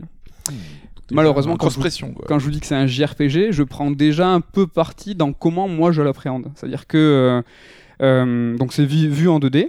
Euh, très, c'est un cel shading, euh, voilà. euh, Est-ce que je dois direct vous dire que c'est dégueulasse au niveau de, pas au, la ni- DA. au niveau de la direction Ça te fait artistique penser à quoi comme série d'animation, par exemple, au niveau de la direction artistique? Ken, je te laisse euh, la primeur. Au niveau de la direction artistique, euh, C'est- du Martin Mystère. c'est du Martin Mystère. Donc petit, euh, oh, petit insert peut-être dans la vidéo, Voilà. un petit Martin. Donc voilà, une direction artistique et un cara design, euh, voilà, assez particulier. Moi, j'ai pas du tout accroché. Euh, c'est mal, voilà, très personnel. Euh, J'ai entendu dire que voilà, certains joueurs ont plutôt apprécié. Moi, je trouve les persos pas trop dégueux, ça va. Euh, Je les ai pas tous vus, hein, mais... Ouais. Donc c'est une force du jeu, il y a vraiment beaucoup beaucoup de persos euh, qui sont jouables au niveau euh, euh, du recrutement, donc c'est comme Valpro, on, est sur un, système où en fait chaque action de la manette, du bouton, va amener une, une action, enfin un, combat du, personnage. Donc ça c'est pour la partie combat, et entre chaque phase de combat, il y a une phase de plateforme. Alors c'est là où tout de suite, moi je pourrais vous dire, est-ce que finalement c'est un JRPG parce que les phases de plateforme sont vraiment très très importantes, elles prennent une place vraiment ben ouais non substantielles dans, dans, le, dans le jeu. Et malheureusement elles sont super poussives. Elles sont euh, assez euh, euh, mal branlées euh, c'est à dire qu'il n'y a aucune facilité comme des jeux comme Dead Cells où on sait très bien que ils ont facilité l'accroche aux, aux, parois que le côté très punchy a favorisé le fait qu'on a du plaisir à parcourir le jeu Mhm. avec le, le héros. Là c'est pas du tout le cas. C'est du millimètre près c'est au pixel. Euh, c'est à base de double saut euh, C'est le Shaddai, quoi. Ouais, mais El Shaddai, c'est vrai que El Shaddai c'est un bon exemple de JRPG avec des phases de plateforme mal fichues. Là, euh, c'est encore plus le cas parce qu'elles sont vraiment assez longues et donc elles sont- elles s'agrémentent petit à petit. Donc euh, il y a un double saut, après on peut faire un double saut avec une hache pour faire des rebonds. Après on a une lance qui peut servir euh, de faire euh, Galfion. Ce qui aurait pu Galfion, être intéressant. Jean c'est Jean Galfion, c'était bien lui. Et, euh, et en fait, du coup, ces, ces phases entre les combats sont vraiment très très peu euh, agréables. Mais genre, t'étais genre frustré quoi quand tu sors, quand t'arrives, tu te dis je vais me taper une phase de, de plateforme. Ça... Alors perso, c'est que ça m'intéresse pas. C'est que euh, dans un JRPG d'avoir, encore une fois, c'est personnellement, hein, euh, ça me ça me déplaît. Euh, le fait que ça soit assez massif dans le jeu, ça me frustre encore plus. Et les phases de combat qui elles sont pour le coup très très punchy, très très dynamiques et assez poussées au niveau du game design. Ça, ça c'est vraiment top. C'est un des points extrêmement positifs du gameplay. Et ça, on peut tout de suite faire un petit point, c'est que ça va au-delà de Valpro. C'est-à-dire que vraiment, euh, c'est des anciens jeux de combat de Skullgirls, on, on en, on en a parlé. Donc c'est au-delà d'appuyer sur un bouton qui va faire attaquer le personnage. Ouais. Il y a une, vraiment des fonctions où tu fais bas le bouton, haut le bouton. Donc là, euh, ça part en juggle. Certains personnages ne sont sensibles qu'à un certain combo, donc il faut les mettre en l'air avant de, avant de les taper. Et ça s'agrémente petit à petit, après à base d'éléments, etc., etc. Il y a vraiment des notions de timing à respecter, de combo. à faire, Alors, hein. le- la base, c'est qu'il y a une question de timing où en fait, tant que ton combo est en cours, il est plus efficace et tu perds pas ta, ba- ta barre de super. euh, au-delà de ça, c'est qu'après tu vas pouvoir euh, personnaliser ton équipe en fonction de tes personnages. Au-delà d'un certain moment dans le jeu, les personnages vont être vraiment très très singuliers. Donc euh, ils vont avoir des, euh, des attaques euh, très personnalisées où il va falloir faire de la charge, où il va falloir. Et ça c'est vraiment le côté fun parce que Ah, au-delà du fait cool, qu'il y a ça. beaucoup de personnages, ils sont aussi très euh, caractérisés. Tu vois, Mm. il y en a des très drôles, il y en a des bougons, ils sont tous bien écrits, le jeu est doublé. Ça c'est vraiment très très très cool. En revanche, donc voilà, vous avez un peu compris le délire, c'est qu'on a une 50% du jeu qui est euh, du RPG dans ses combats qui est assez euh, satisfaisant. L'autre partie, c'est du jeu de plateforme qui, elle, à mon sens, est absolument pas satisfaisante. Donc du coup, tu le juges quoi en tant que jeu de plateforme, en jeu de rythme? Parce que c'est vrai que tu pourrais te dire que c'est un jeu de rythme dans le sens où vraiment le- le- les combats euh, sont articulés entièrement autour de ça. La plateforme est très précise. Comment tu fais pour juger ce jeu Est-ce que tu es genre- obligé de le juger à l'aune de son genre ou au contraire, euh, l'idée de son, sa proposition Bah, hybride J'aimerais bien le juger à l'aune de ce qu'il est. Après, il a vraiment un principe qui est bâtard, donc c'est pour moi de. Ouais, du difficile mythe-mythe, euh, tu peux pas porter un dire, ah jugement. bon, je fais euh, fi de la plateforme pour me concentrer sur ça. C'est que les deux sont prépondérants. C'est plus bâtard qu'hybride en fait. C'est-à-dire que c'est pas, y a pas, il manque une cohérence peut-être. Ah, c'est sympa ce que tu dis. Mais euh, ouais, non, c'est exactement ça. Donc du coup, je me suis dit, je vais euh, essayer de pointer un dernier argument qui le, le fera passer en plateforme rythme ou JRPG. Ben, c'est le scénario. Est-ce que Ah, finalement, euh, je suis grand JRPG, vraiment oui, voilà. Exactement. Donc là, on est dans typique le- la quête initiatique d'une jeune fille qui est orphe- jeune orpheline dont son père vient de se faire tuer au début de l'aventure Dans le et village. dont le village brûle. Brûle, oui. C'est très très important. Et une, une aventure qui, au global, euh, nous intéressera pendant 25 ou 30 heures. Donc c'est important dans le jugement du genre quand même. On n'est pas sur un jeu de rythme de 30 heures. Et là, hélas, euh, moi, c'est ma plus grande déception et vraiment, ça m'a, ça m'a rendu fou. C'est qu'au niveau du scénario, euh, moi, j'y vois absolument euh, aucun intérêt. Et sous couvert de parodie, Ah. c'est ce qui m'a énervé. C'est qu'en fait, euh, c'est un peu un hommage à tous ces grands JRPG et je trouve ça plus parodique. On tombe un peu dans le LOL. Et c'est là le fil conducteur de cette émission. le LOL dans le jeu vidéo. C'est-à-dire qu'au début, voilà, on vous a présenté, on vous présente une- un personnage, son père il meurt, euh, devant tes yeux, ton village brûle, et euh, il n'y a rien de plus anormal que de recruter la personne qui a tué ton père dans ton équipe. Et ça, c'est tout à fait normal. Personne n'est choqué. Le Ah bon personnage principal euh, est très énervé euh, parce qu'évidemment, donc euh, l'un des héros euh, que tu recrutes, c'est lui qui a tué ton père. Et mais c'est pas vraiment de sa faute. Il a été mandaté par un grand super méchant qui ne sera pas spoiler, le grand super méchant de l'aventure, mais ce n'est pas grave du tout. Choqué. Euh, et voilà. Et en fait, et ça, c'est tout au cours de l'aventure. C'est ça. C'est que c'est de, la- c'est du simili JRPG, mais un peu lol foutage de gueule, tu vois. ouais. C'est genre. On se moque ah, des gros clichés. Du voilà. genre. Mais Ça c'est bien, c'est quand t'apportes quelque chose en plus pour dire, bah, je me moque de ce que vous faisiez avant, mais voilà comment moi j'envisage le truc. Mais si c'est juste pour reprendre ce qui a été fait en disant ouais c'est un peu lol et sans rien apporter de plus, c'est un peu. dommage, c'est ça, ça apporte rien de plus. Et j'imagine que si j'avais les développeurs de- devant moi et que Pète la bouche. et je leur disais mais franchement euh, je trouve dommage euh, le fait que bah, ça choque personne de recruter par exemple le- l'assassin de ton père.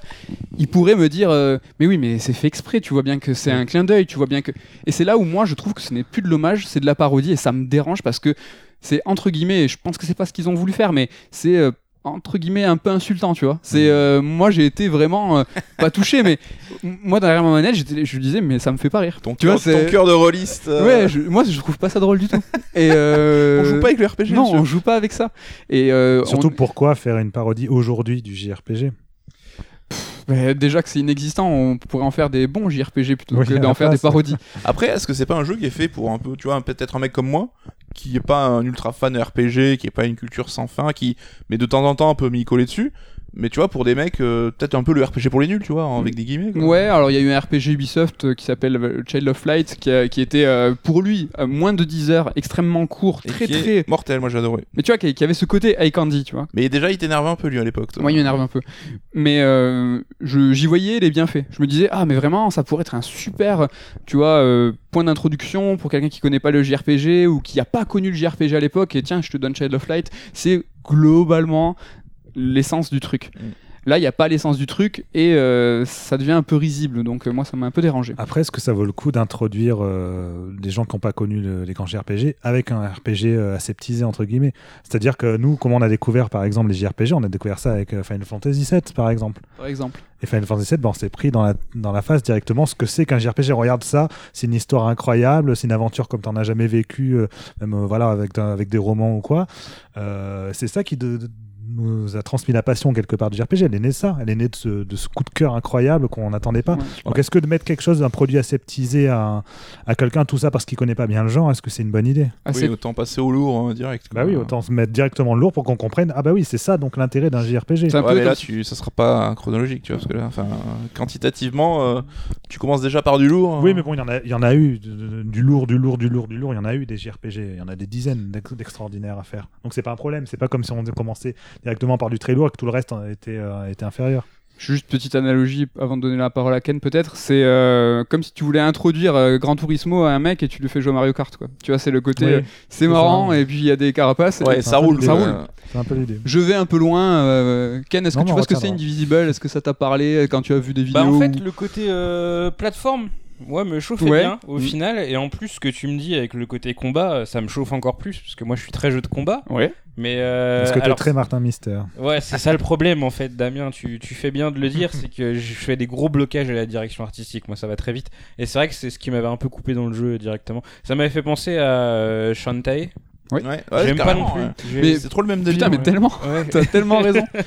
Et je suis pas, je suis pas fan non plus, mais c'est vrai que ce que tu disais, c'est intéressant, c'est que sous couvert du second degré, euh, on peut malgré tout pas faire passer n'importe quoi. Et c'est vrai que c'est un peu une facilité hein, de dire, ah regarde, c'est grotesque, euh, et ça passe tout seul. Il faut qu'il y ait un second message derrière. Ouais. Et si c'est pas le cas, c'est dommage, quoi. ouais. ou que ça apporte quelque chose. Méfiez-vous au niveau de la direction artistique, l'introduction euh, du jeu a été fait par le studio Trigger, donc euh, connu pour euh, Kill la Kill, par exemple, euh, et en fait ça casse la bouche. C'est vraiment, Ah oui, euh, vraiment très, c'est génial. Un peu, alors ça c'est vraiment, on est dans l'hommage de ces euh, euh, anciennes introductions à la Wild Arms full animation Ouais. qui vont bien plus loin que l'intro du jeu et qui te spoil. En l'occurrence là sur euh, Indivisible, tout, ça te spoil de ouf. ouais. Ça te spoil l'ensemble des personnages, des transformations de le personnage principal qui arrive bien plus tard dans le jeu. Là, on le voit direct dans l'intro. Euh, ils ont eu finalement du budget pour apporter ces grands noms hommage au JRPG, le studio Trigger, et aussi au niveau de la musique à Hiroki Kikuta, Damien, oui. euh, bien connu pour de Secret of Mana. tout à fait. Euh, moi, j'ai trouvé ça super euh, cool. Je- J'ai adoré. Euh, j'ai entendu euh, des journalistes parler de- d'inspiration à Okabe et j'ai pas pu m'en détacher. C'est-à-dire qu'après, il y a vraiment des thèmes où j'ai fait putain, mais c'est vrai, c'est Okabe. Mais j'aurais pas pu. Moi, j'aurais pas fait le lien. Okabe, qui on le rappelle, est le compositeur de, de Nier. Ouais, et là, vraiment, surtout sur des notes de Nier Automata. Euh, mais ça, c'est super satisfaisant. Vous voyez, au global, on pourrait tracer un tableau et facilement dire euh, qu'est-ce qui est bien, qu'est-ce qui est pas bien. À mon sens, encore une fois, euh, c'est assez équilibré. Mais euh, ce qui fait un tout cohérent, ce qui aurait pu faire un lien et dire ça c'est un JRPG ou un hommage au JRPG, c'était ce scénario. Et en fait, moi pour moi c'est une catastrophe. Et au-delà de ça, hein, peut-être que vous le savez maintenant, et moi je suis un, j'ai un kink hein, sur les tableaux, les Excel, euh, les buffs et des buffs. Et là, autant vous dire qu'il n'y a pas du tout tout ça. C'est-à-dire qu'il n'y a pas de village, il n'y a pas de Pas d'armes. d'équipement. Pas euh, d'équipement, pas d'XP. Il y a des XP, tu gagnes des niveaux, tu deviens plus fort, mais ça va. T'as pas orienté Alors, ton il n'y a pas de évolution. village. Qu'est-ce qu'on fait, nous, du coup, en dehors des combats et des phases de plateforme, en tant que joueur Ben, tu. Ben, en fait, si, c'est de la plateforme. C'est que. D'accord, tu- c'est tu- Ben, des fois, t'as des, t'as des a spots. pas de PNJ à qui parler Ouais, t'en as quelques-uns, mais c'est c'est vraiment. euh, le- la petite feature, ce que j'ai oublié de vous dire, c'est que le, le personnage, en fait, a la capacité magique, et on apprendra plus tard pourquoi, de d'absorber l'ensemble des personnages euh, qu'elle euh, recrute dans son fort intérieur, c'est-à-dire dans sa tête. Et donc, euh, en un simple mouvement de manette, hop, on se téléporte dans son fort intérieur, et on peut discuter à tout moment à l'ensemble de ces personnages et à d'autres PNJ, en l'occurrence, qui peuvent servir de, de stats et de le- leveling, c'est-à-dire que c'est des personnages en, fo- en fonction de, de- de certains objets de craft que tu leur apportes, vont te faire monter en niveau. Et encore là, ça a l'air vachement plus sexy qu'en vrai, parce qu'en fait, il y a des pierres rouges à ramasser ou de 5, tu Ouais, montes de niveau. En gros. classique. quoi. Euh, donc voilà, au global, je sais. Si vous êtes un fan de JRPG, je pense que c'est pas du tout pour vous. Essayez-le. Euh, si vous êtes fan de de plateforme de jeux de baston, allez-y parce que Je vraiment de Martin Mystère. de Martin Mystère. le côté plateforme est vraiment super poussé, je le répète, ça c'est vraiment terrible. Et il y a moyen de bien se prendre la tête. Moi, c'est là où j'ai trouvé mon kiff, hein, c'est que j'ai poussé très loin le jeu. euh, là, je suis à deux doigts de le finir et je le finirai. Hum, mais c'est là où j'ai trouvé mon bonheur. C'est que je, je me suis dit, vas-y, euh, façonne tes équipes, réfléchis. Bien que pour le coup, c'est dommageable, c'est que le scénario te force pas à faire des tris dans ton des fois dans ton équipe Et on aurait pu avoir un pan du scénario euh, qui euh, va oblitérer une, certain euh, personnage en disant ah mais non il faut que je conjugue avec eux et avec eux c'est pas vraiment le cas Comme dans Valkyrie Profile, on est obligé d'envoyer les personnages à la fin de chaque il y avait des sacrifices à faire, des choix, il y avait des, c'était, c'était différent. Donc euh, voilà pour Indivisible, euh, messieurs. Je pense qu'avant de passer à la prochaine rubrique, on va faire un petit écart et parler d'un, d'un jeu commun euh, où Nico et moi on y a joué. Mm. Euh, Ken et Damien n'ont pas encore eu le temps de, de de, se pencher dessus, c'est Medieval, le remake PS4. Coucou, est-ce que tu peux nous en dire plus? Ouais, bah on a eu l'occasion d'y jouer tous les deux, donc on est, on l'a pas fini, donc il s'agira pas d'un avis définitif, mais on a au moins fait la moitié, grosso modo, du jeu. On a la chance de connaître la fin du jeu, parce que Oui. c'est le jeu exactement trait pour trait de Voilà. l'époque. Un remake d'un jeu qui a 20 ans et donc euh, qui garde le même game design, c'est juste euh, tout l'enrobage graphique qui change. Et j'avoue que moi, c'est là où j'ai trouvé les limites de ma nostalgie en fait, parce que Medieval, c'est un jeu que j'adorais à l'époque, dont je garde un super souvenir. Et là, le dé- redécouvrir aujourd'hui, je me disais putain, ça valait peut-être pas la peine, parce que certes, il est plutôt joli, donc il passe bien au standard d'aujourd'hui, même si l'ADA, je la trouve pas forcément toujours très élégante. Après, à jouer, c'est que c'est euh, c'est d'un basique, c'est t'as les contrôles dégueux, les les collisions les ennemis dégueux, enfin tu fais que mouliner ton épée dans le vide. Alors du coup, bon, j'ai quand même joué pas mal et euh, c'était pas on est à peu près à la moitié du jeu là, ouais. donc on a quand même un avis. euh. Mais vraiment, ouais, je me dis, euh, j'aurais peut-être préféré garder mes souvenirs et ça valait peut-être pas le coup d'y jouer aujourd'hui. quoi. Rappelons voilà que le développement euh, au niveau du gameplay, c'est stricto sensu la même chose que le jeu de PS1. C'est juste que voilà, au niveau du graphique, on est sur un titre qui est euh, un peu aux normes actuelles. Allez, Ouais. C'est quand même très. Moi, je trouve, contrairement à, à Coucou, que c'est super joli. Au niveau de la direction artistique, on est dans un, un Tim Burton like à fond quoi. Au niveau Oui, de la oui, musique. c'est même pas like, c'est carrément pas du plagiat, quoi. Même au niveau musical et tout, euh, ça Oui, reprend oui. les poncifs euh, du truc, quoi. Lisez un certain ludothèque, euh, je pense qu'on en parle plus en détail. Perso, moi, au niveau de la nostalgie, pour le coup, euh, j'ai joué dimanche et dehors, il faisait pas assez mauvais parce que c'est un jeu où il faut y jouer quand il fait froid, quand il fait pas beau et que vous avez rien d'autre à foutre le dimanche que d'être en pyjama et de vous caler dans votre canapé ou dans votre pieu si vous avez la télé dans la chambre Avec un bol de chocolat. avec un vol de chocolat chaud et de, de vous transposer directement à vos 12, 13, 14 ans peut-être. Et euh, moi, ça a marché à 2000%. euh, voilà, l'époque PlayStation est mon époque euh, préférée. Crash, Spyro et autres. Et Medieval fait partie de ces licences exclusives. Et moi, j'étais à 2000% dans le kiff total, euh, sans pour autant, euh, voilà, j'ai pas fermé les yeux euh, sur le gameplay. C'est vrai que c'est poussif, que c'est vrai que c'est, je suis mort deux trois C'est fois. pas très ludique ou amusant, je trouve, aujourd'hui, quoi. Alors c'est vrai, c'est pas, mais il faut le juger à l'aune de ce qu'il est, c'est-à-dire que c'est Ça n'était pas trop à l'époque euh, non plus. Voilà. Oui, alors déjà, si vous avez pas aimé le jeu à l'époque, euh, c'est tombé, arrêtez hein. direct. hein, ça n'a absolument aucun, aucune sorte d'intérêt. Mais c'est vrai que oui, les, les développeurs n'avaient pas la volonté de retaper le jeu. C'était assumé comme reprise du jeu tel quel, avec une enveloppe graphique plus jolie. Mais c'est là où j'aurais voulu que justement, ils disent ben, on va profiter des 20 ans de recul qu'on a sur le jeu pour corriger les défauts, la caméra qui est atroce, euh, rendre ça plus euh, les combats plus fluides, plus. euh, Mais c'est un autre jeu là. Il y avait, il y avait pas. Ouais, mais j'aurais préféré qu'ils qu'ils- qu'ils fassent ça. Tu vois. Ils, auraient- pas fait des modifications de la caméra? J'avais cru lire ça. Alors oui, il y a une fonction. T'as une fonction pour avoir une caméra derrière l'épaule et euh, en laissant appuyer sur une touche. Honnêtement, bon. Non, mais ce que, toi, ce que tu aurais voulu, c'est un nouveau Medieval. Parce que si tu changes le gameplay euh, et que tu peaufines encore plus la caméra au-delà de cette fonction, c'est un nouveau Medieval. Ouais, je pense que oui, le premier Medieval est trop vieux pour être jouable aujourd'hui. Et oui, j'aurais aimé un Medieval 3 avec euh, un gameplay plus euh, actuel. Ok. Ken, t'as un petit truc à dire sur Medieval Je t'ai vu euh, Bah, je- ou- ouais, je- enfin, c'est le débat qu'on a eu le mois dernier. C'est euh, est-ce qu'il aurait pas, ouais, justement, fallu faire plutôt une suite au final que de, parce que il- c'est assez limite en fait. C'est euh, c'est ces remakes où on reprend exactement le jeu, on le transpose tel quel. Euh, de temps en temps, je pense qu'il est bon de, bah, de au moment où tu développes ton jeu, d'aller regarder ton jeu de l'époque et de te dire est-ce que c'est encore intéressant aujourd'hui de le, de remaker tel quel? Et de ce que vous dites là, c'est pas forcément, c'était pas forcément nécessaire avec Medieval. Et en plus, je pense qu'en ayant fait, en faisant une suite, même avec un budget pas forcément très conséquent, euh, il y aura eu du public derrière parce que c'est une licence qui plaît à pas mal de gens. Ouais, ouais, ouais. Et je pense que ça aurait pu attirer un peu plus de monde s'ils avaient au final défraîchi une une recette un petit peu fatiguée quoi. Ouais, parce qu'il y a quand même beaucoup de taf hein, sur la réactualisation, dans les graphismes, dans. Le jeu que- est très beau. Voilà, l'OST a été réenregistré avec un vrai orchestre, euh, il y a de la voix off, il y a tout ce qui va bien. Donc euh, tu dis, bah, ils étaient peut-être pas très loin de. de- Alors moi j'ai adoré pour avoir un, un shot de nostalgie à 100% euh, direct dans le bras. Euh, néanmoins quand j'y jouais, je me suis dit ah c'est presque dommage qu'il n'y ait pas un mode enfant. Je m'explique. c'est que euh, quand moi j'y jouais à l'époque, euh, j'étais, euh, on devait avoir quoi, 13-14 ans, voilà, dans vraiment l'adolescence. Ouais. Et c'était une autre époque du jeu vidéo, bien moins riche au niveau du gameplay, avec moins d'ancienneté, donc du coup finalement plus simpliste dans l'application de ce qu'est un jeu vidéo.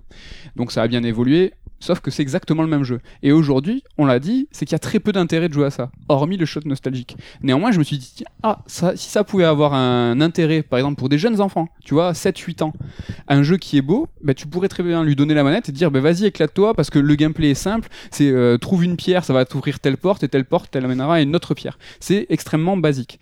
Néanmoins, le jeu de l'époque est le même, donc finalement, devient assez dur Mm. assez rapidement parce que c'était fait bah, pour des joueurs qui étaient euh, ce qu'il était bah, aguerris de l'époque donc ça se cuit entre deux chaises de euh, finalement ça a une apparence simple mais en fait désuète pas si simple que ça et finalement assez dur moi j'ai trouvé dommage que ça aurait trouvé ça cool de me dire tiens bah vas-y gamin vas-y Bon, regarde ce que c'était le jeu vidéo Les gamins, ils sont déter en général, donc du coup, euh, Après, s'accrochent un petit peu. Oui, euh, tu sous-estimes un peu euh, tu crois? les capacités des enfants. Ouais c'est Après, quoi, ils euh, ont peut-être accès à des jeux aujourd'hui qui, ont... qui sont déjà plus souples et tout, donc ça sera peut-être plus compliqué Ouais, de- c'est vrai. de les faire ouais. revenir en je sais arrière. pas vous avez des bons souvenirs vous euh, gamins des jeux méga durs Ah Tortue Ninja, Moi, j'en ai on que a des- hein. j'en ai que des mauvais hein, donc euh, est-ce que Ben non, moi c'était des bons souvenirs en fait. C'est-à-dire même Tortue Ninja qui était insupportable, à... on recommençait depuis le début à chaque fois. Bah à l'époque, parce que j'étais gamin, justement, parce que j'étais vraiment enfant, j'étais fasciné. Aussi parce que j'adorais les Tortues Ninja. Mais, euh, Oui, mais Ah c'était bah attends, t'as pété chose. des câbles comme tout le monde quoi. sur c'était Déjà Euh, pété des câbles comme Bah tout ouais, le monde, mais t'étais content de. Mais pourtant, je le recommençais quand même en boucle, ouais, hein. Voilà, c'est ça. Ah ouais, bah après, je pense qu'il y a une, euh, un milieu, Oui, euh, un juste milieu à trouver. parce que hein, c'était pas bien les Je tortues me serais ninja bien épargné quelques, quelques C'est un crises. cas hein. extrême celui-là, parce qu'il est connu pour sa difficulté. mais- voilà pour Medieval euh, finalement euh, si À qui vous êtes euh, s'adresse-t-il euh, nostalgique ou pas je ne sais pas Ah, mais mais Ah, mais Voilà. c'était ça. merci Sony euh, Medieval. Med- Mehdi, euh, c'est ça. On va terminer ce corps de l'émission sur cette belle vanne. Belle vanne. Messieurs, gardez vos arguments parce que c'est l'heure des vrais débats.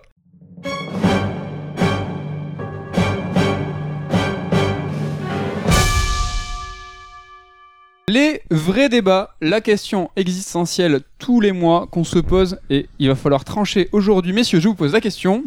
Vous êtes prêts? Alors. Oh, c'est toujours pas, c'est Ouais, pour ça qu'on se marre. hein. Le vrai débat cette semaine et ce mois-ci, parce que c'est pas une hebdo, c'est faut-il repousser les jeux et en allant un petit peu plus loin, faut-il arrêter de les annoncer si tôt Euh, Pendant que je vous laisse gamberger, gamberger deux secondes, pour rappel, il y a Watch Dogs 3 qui a été repoussé, Ghost of Tsushima, Gods and Monsters, comment il s'appelle ce jeu de Ubi? Gods and Monsters, on n'a encore rien vu, un Zelda Breath of the Wild like dans l'ambition, mais on n'en sait pas plus. Et le dernier, le tonnerre est tombé chez Sony, c'est The Last of Us 2 qui a été repoussé pour fin mai, alors qu'il a été annoncé il y a.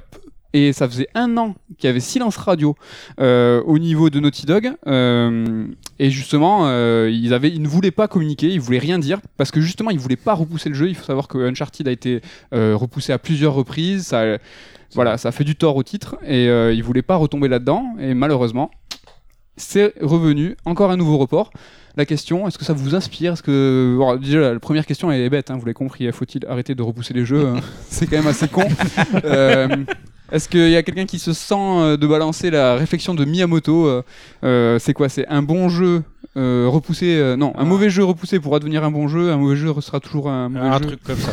Voilà. T'es pas loin. ouais. Non, c'est Citation ça. apocryphe. C'est ça. euh, C'est un jeu repoussé pourra être bon, mais un jeu euh, qui sort trop vite, euh, il sera mauvais dans tous les cas. Voilà, Voilà. dans le texte. Je dans pense l'idée, ouais. qu'on y est.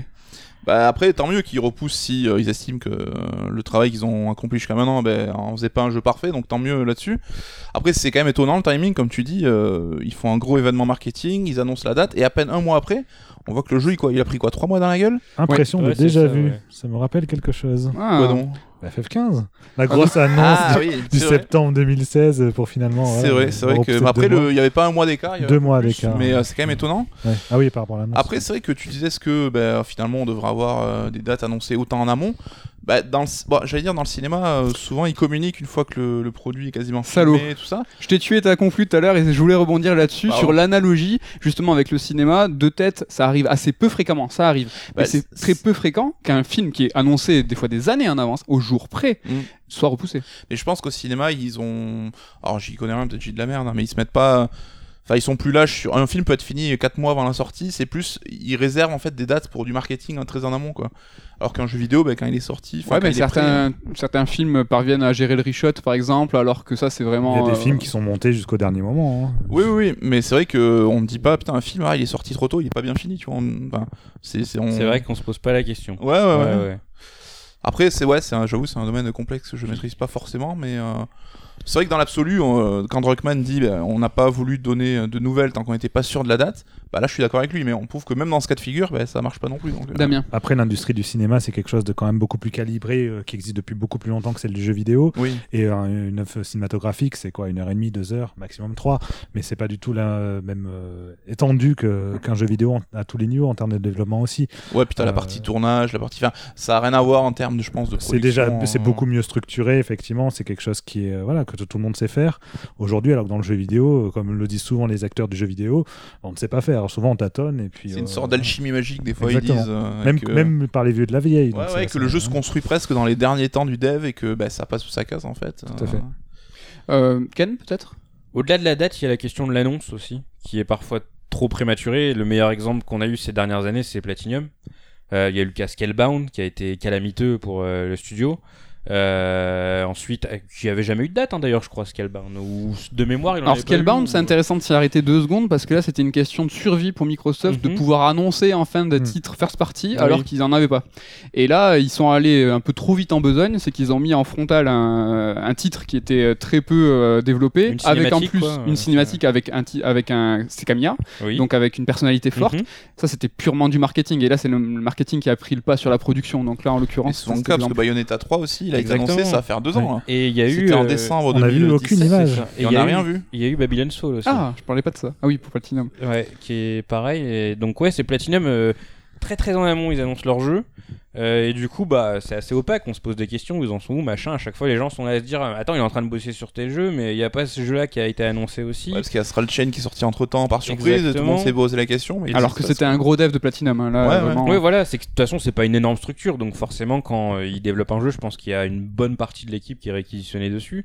Et c'est vrai que, enfin, c'est l'exemple que j'ai en tout cas où, bon, après, il y en a d'autres chez Nintendo, il y a eu Metroid Prime 4 aussi, par exemple. Mais c'est vrai que même au-delà de la date, déjà annoncé trop tôt, c'est. euh, c'est ça, moi je voulais en venir sur ça, Metroid Prime 4, parce que justement c'est ce que je te faisais comme signe. C'est Mhm. est-ce- qu'est-ce que vous pensez de, de la vindicte des joueurs, de la pression que peuvent subir les éditeurs ou les studios à annoncer un jeu ou une suite d'une grande licence et finalement euh, bah, parler trop vite quoi? Est-ce que ça c'est quelque chose qui est effectif? Est-ce que c'est euh, irréel aussi? Enfin, est-ce que c'est pas le cas au cinéma? Je Bah. pense que si, il y a quand même des, des communautés de, de fans qui disent on le veut la suite, pour autant ils prennent pas de risque. Ouais, après c'est un cas particulier là où le développement était effectivement lancé et que je pense qu'il était prévu pour sortir dans les deux ans. C'est juste que ça a pas marché, qu'ils ont repris à zéro. Euh, je... C'est vrai qu'on entend souvent au ciné parler de développement de hell aussi ou des projets qui à qui arrivent pas, qui vont changer de scénario 50 fois, même débarquer un réalisateur pour le remplacer. Ça, c'est des cas qui arrivent et finalement, tu peux jamais le prévoir. Donc, euh, après, il y a aussi le marketing, comme on disait, et le côté, bah, les studios sont cotés en bourse, etc. Oui. Tu peux difficilement faire euh, l'économie aujourd'hui bah, de montrer tes projets un petit peu en amont. Donc, ouais, c'est vrai que c'est le marketing qui dicte un peu sa loi, mais euh, Une annonce, ça fait monter une courbe au Oui, final. Donc sûr. du coup, euh, voilà, comme c'est vrai qu'il y a des cas, enfin, Shin Megami Tensei 5, ah oui, lui aussi. il ouais. a été annoncé en euh, même temps que la Switch. en même temps que la Switch. Mars 2017. Lancement, ouais. Souvenez-vous de Persona 5, hein, Ouais, qui qui a à la base devait sortir années, sur des années. PS3. Mmh. enfin, Voilà, on est beaucoup sur des jeux japonais, on sait qu'ils ont Ouais. au niveau de la Mais c'est vrai production. qu'au niveau euh, des jeux occidentaux, j'ai l'impression qu'ils ont un peu compris ça, à part euh, certains cas précis. J'ai l'impression que c'est plus comme avant où t'as les jeux annoncés 2 ans, 3 ans en amont. Là, on est plus sur des périodes plus courtes, j'ai l'impression. Pour les Plus jeux. ramassé. D'un Call of Duty sur une année à celui de- Oui. Ouais, voilà, donc lui, t'as 365 Mais jours. c'est hein, vrai tu que sais celui-ci, que- c'est très japonais, parce que même euh, FF7 et Shenmue, euh, c'était 2015, hein, donc du Ouais. coup, euh, ouais, c'est. Ouais, peu bon, FF7, euh, c'est pareil. hein, Je pense que c'est la pression qui ont fait qu'ils Mhm. l'ont annoncé. Mais cette réflexion d'avoir les jeux, les, enfin, les annonces des jeux bien en amont, ça fait ga- déjà quelques années où on a vu la mutation de l'E3, où on avait à l'époque, euh, quand c'était la presse qui couvrait uniquement Mhm. papier euh, l'E3, où il n'y avait pas Internet, et- etc., etc., on avait des annonces de jeux qui sortaient 3, 4, 5 ans en Ouais, ouais, c'était vraiment le futur. quoi. hallucinant. Mais c'était ça, c'était euh, une vision du futur. Là, ça fait quand même, franchement, quelques années où c'est plus du tout le cas. Quoi. C'est, euh, on a sur ter- certains salons, pardon, la Gamescom, c'est euh, les jeux qui sortent dans un mois. Oui, On a- c'est c'est rare un jeu qui fasse 2 E3 ou 3 E3 maintenant, c'est plus. euh, Bon, God of War, on a fait quelques-uns. Death Stranding, on a fait quelques-uns. Oui, ça arrive, tu vois. Cyberpunk aussi en a fait deux, mais qui sort l'année d'après. Mais Mm. C'est vrai que c'est un, ça c'est The un Last peu Guardian. réduit. Last Guardian. bon, pour la vanne, hein, j'avais euh, la, la petite anecdote euh, de dire euh, quels sont les films qui sont souvent killés alors que le- la plupart des films ne le sont pas. C'est les adaptations de jeux vidéo. Est-ce qu'il y a un lien? Est-ce que vous y voyez une analogie? Je ne sais pas. En tout cas, ce qui est très important pour les annonces des jeux et pour le report des titres, c'est euh, l'année fiscale, donc qui se finit euh, fin mars et qui est fondamentale dans l'industrie du jeu vidéo. C'est-à-dire que les... c'est pour ça qu'en mars, il y a beaucoup, beaucoup de jeux qui sortent. C'est-à-dire que les éditeurs ont envie de gonfler euh, leur chiffre d'affaires et d'avoir une année très très dans le positif et donc vont euh, jouer avec euh, ce mois de mars et d'avril. S'ils ont de la latitude et qu'ils se sont bien, ils vont déplacer à au-delà de mars. Sinon, ils vont bourrer pour qu'en mars ça sorte et puissent euh, bah, du coup euh, faire plaisir à tous les actionnaires et dire qu'ils ont un super bilan en mars. Est-ce que ça Ouais. c'est euh, quelque chose qui Bah, Ubisoft, par exemple, tu parlais des reports, on a eu un tir groupé avec Ghost Monster, Watch Dogs 3 et le nouveau Rainbow Six Quarantine. Et là, c'était purement une mécanique euh, parce que euh, de boursicotage, c'est que ils ont eu des soucis, ils ont dû faire leur bilan financier et dire que euh, Ghost Recon Wildlands et Division 2 n'avaient pas atteint leurs objectifs, donc grosse chute de l'action. Et là, c'était un... volontairement, ils ont décalé tout leur triplette de printemps parce que euh, c'était pour, euh, enfin, c'est des mécaniques de bourse. Quoi. Ouais, Ubisoft, c'est vrai, ça, ça sous-tend des- des- une réaction de l'éditeur qui était fondamentale, où là, ils ont constaté un échec. Enfin, Ghost Recon, euh, j'ai plus les chiffres en tête, désolé, mais c'était monumental. C'est assez faramineux le manque à gagner sur ce qu'ils espéraient. Ouais, Donc de là à dire, ok, on s'arrête, on réfléchit deux secondes et on passe à autre chose. ouais c'est un peu ça. quoi. Et pour rebondir là, ils savent que cette année ça va être compliqué, mais ils veulent placer justement des billes pour la suite. Quoi. Ok, Et vous, euh, du point de vue des joueurs, euh, bon, la question va pas pisser bien loin, je suis désolé d'avance, mais euh, est-ce que vous êtes plutôt favorable à ça? Est-ce que vous avez des frustrations à dire, ah, mais non, pourquoi tu repousses mon jeu? C'est les vrais débats, hein, ça reste des questions cons. Hein.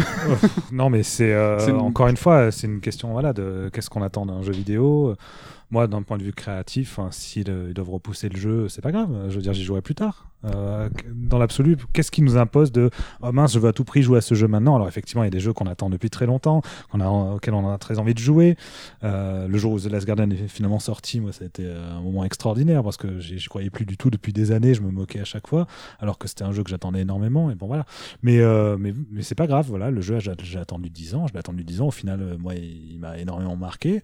Et donc, j'en suis très content. C'est pas grave qu'il a, pris le temps qu'il a fallu. Et voilà. Donc, c'est euh, vraiment une des, des questions qui, en plus, vont être vraiment au cas par cas. Parce qu'à côté, on va avoir euh, l'exact contraire qui était en plus à peu près la même période, c'est-à-dire donc Versus 13 qui est devenu FF15. Oui. Et euh, qui, lui, par contre, au fil des années, euh, il n'arrivait pas à s'en sortir. Et il était constamment en train de se, presque de se réinventer. euh, avec l'appui des joueurs en plus, euh, qui étaient sollicités pour euh, participer au développement d'une certaine manière, avec la, démo de Skate qui faisait office de, en gros, de, de test pour les développeurs pour savoir ce qui marchait, ce qui marchait pas, ce qu'il fallait implémenter comme euh, nouvelle, euh, nouveaux éléments.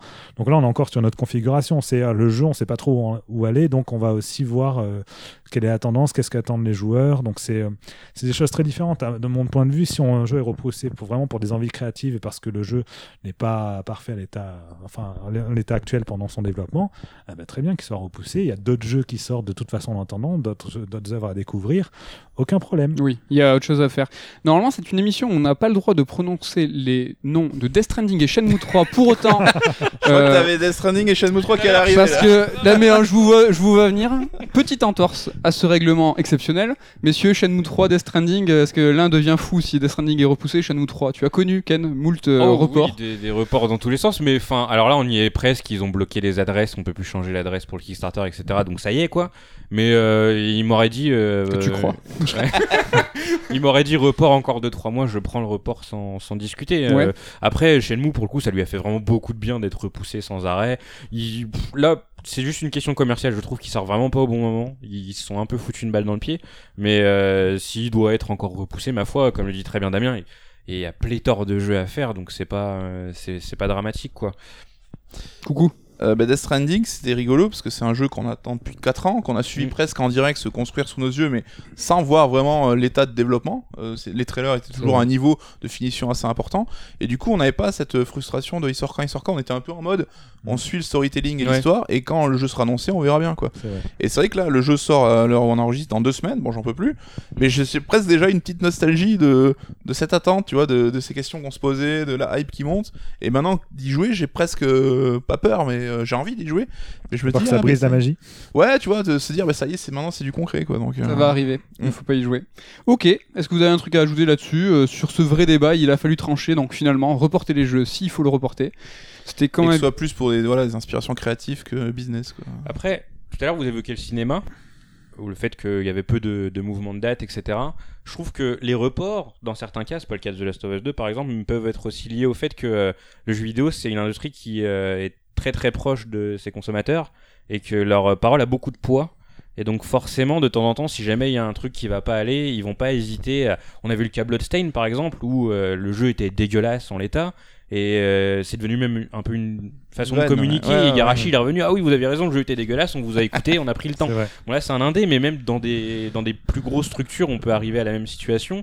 Et euh, le, le parallèle, entre guillemets, marrant que j'ai en tête par rapport au cinéma, c'est le cas Sonic. Eh oui, où là, putain, On est le- encore sur ce parallèle voilà, jeu vidéo. C'est c'est vraiment là où il y a le trop dégueulasse. euh, voilà. c'est celui qui est lié aux jeux vidéo. Et comme les joueurs ont vraiment cette puissance, des fois à, mal, mais de de- d'ouvrir leur gueule, Cette au lourdeur. final, Souvent à mal. non mais c'est ça, ça a apporté ses, ses fruits dans ce cas-là, et très souvent ça apporte ses fruits. Mais c'est vrai que c'est une industrie qui écoute énormément son public, et donc je pense que de temps en temps aussi, bah du coup le report peut être lié à, à ces coups de gueule, et c'est et c'est cool que ça évolue comme ça, qu'il y a un espèce de on se renvoie la balle en fait entre les joueurs et les, et les, euh, et les développeurs, les éditeurs. Ouais.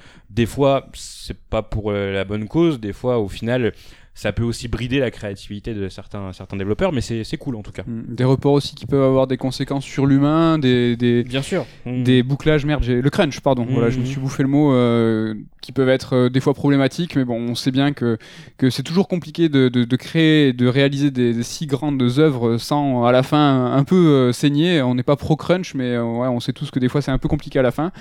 Mais bon, étaler le, les sorties, les déplacer peuvent aussi permettre de, de, de juguler euh, justement ce besoin de personnel et de pouvoir faire en sorte que tout le monde le, le vive mieux et les jeux sortiront Ou au contraire, ça rajoute 4 mois de crunch. oui, mais en l'occurrence, sur le film euh, Sonic, Oui. c'est ce qu'on aurait pu craindre. Parce qu'en fait, Mm. ils se sont basés. Ils n'ont pas spécialement déplacé le, livre So- le- le film Sonic. C'est qu'il y avait deux dates de sortie. Et ils ont déplacé la première à la seconde. Donc finalement, en fait, on a tous pensé ah ben ouais, il y, en a- y a deux, trois mecs qui vont en galérer là. Parce qu'ils vont avoir un surplus de travail. oui Donc ça peut aussi, comme tu te dis, Damien, ajouter une petite couche. Voilà. Puis rien ne les empêche d'embaucher plus de mecs aussi. Bah oui, grave. L'argent. Sauf euh, la- l'argent, l'enveloppe. Toi, t'es ce genre de mec. Mais pourquoi tu fais pas ça Bah, ta gueule. Messieurs, messieurs, je crois que c'est l'heure de On the Spot.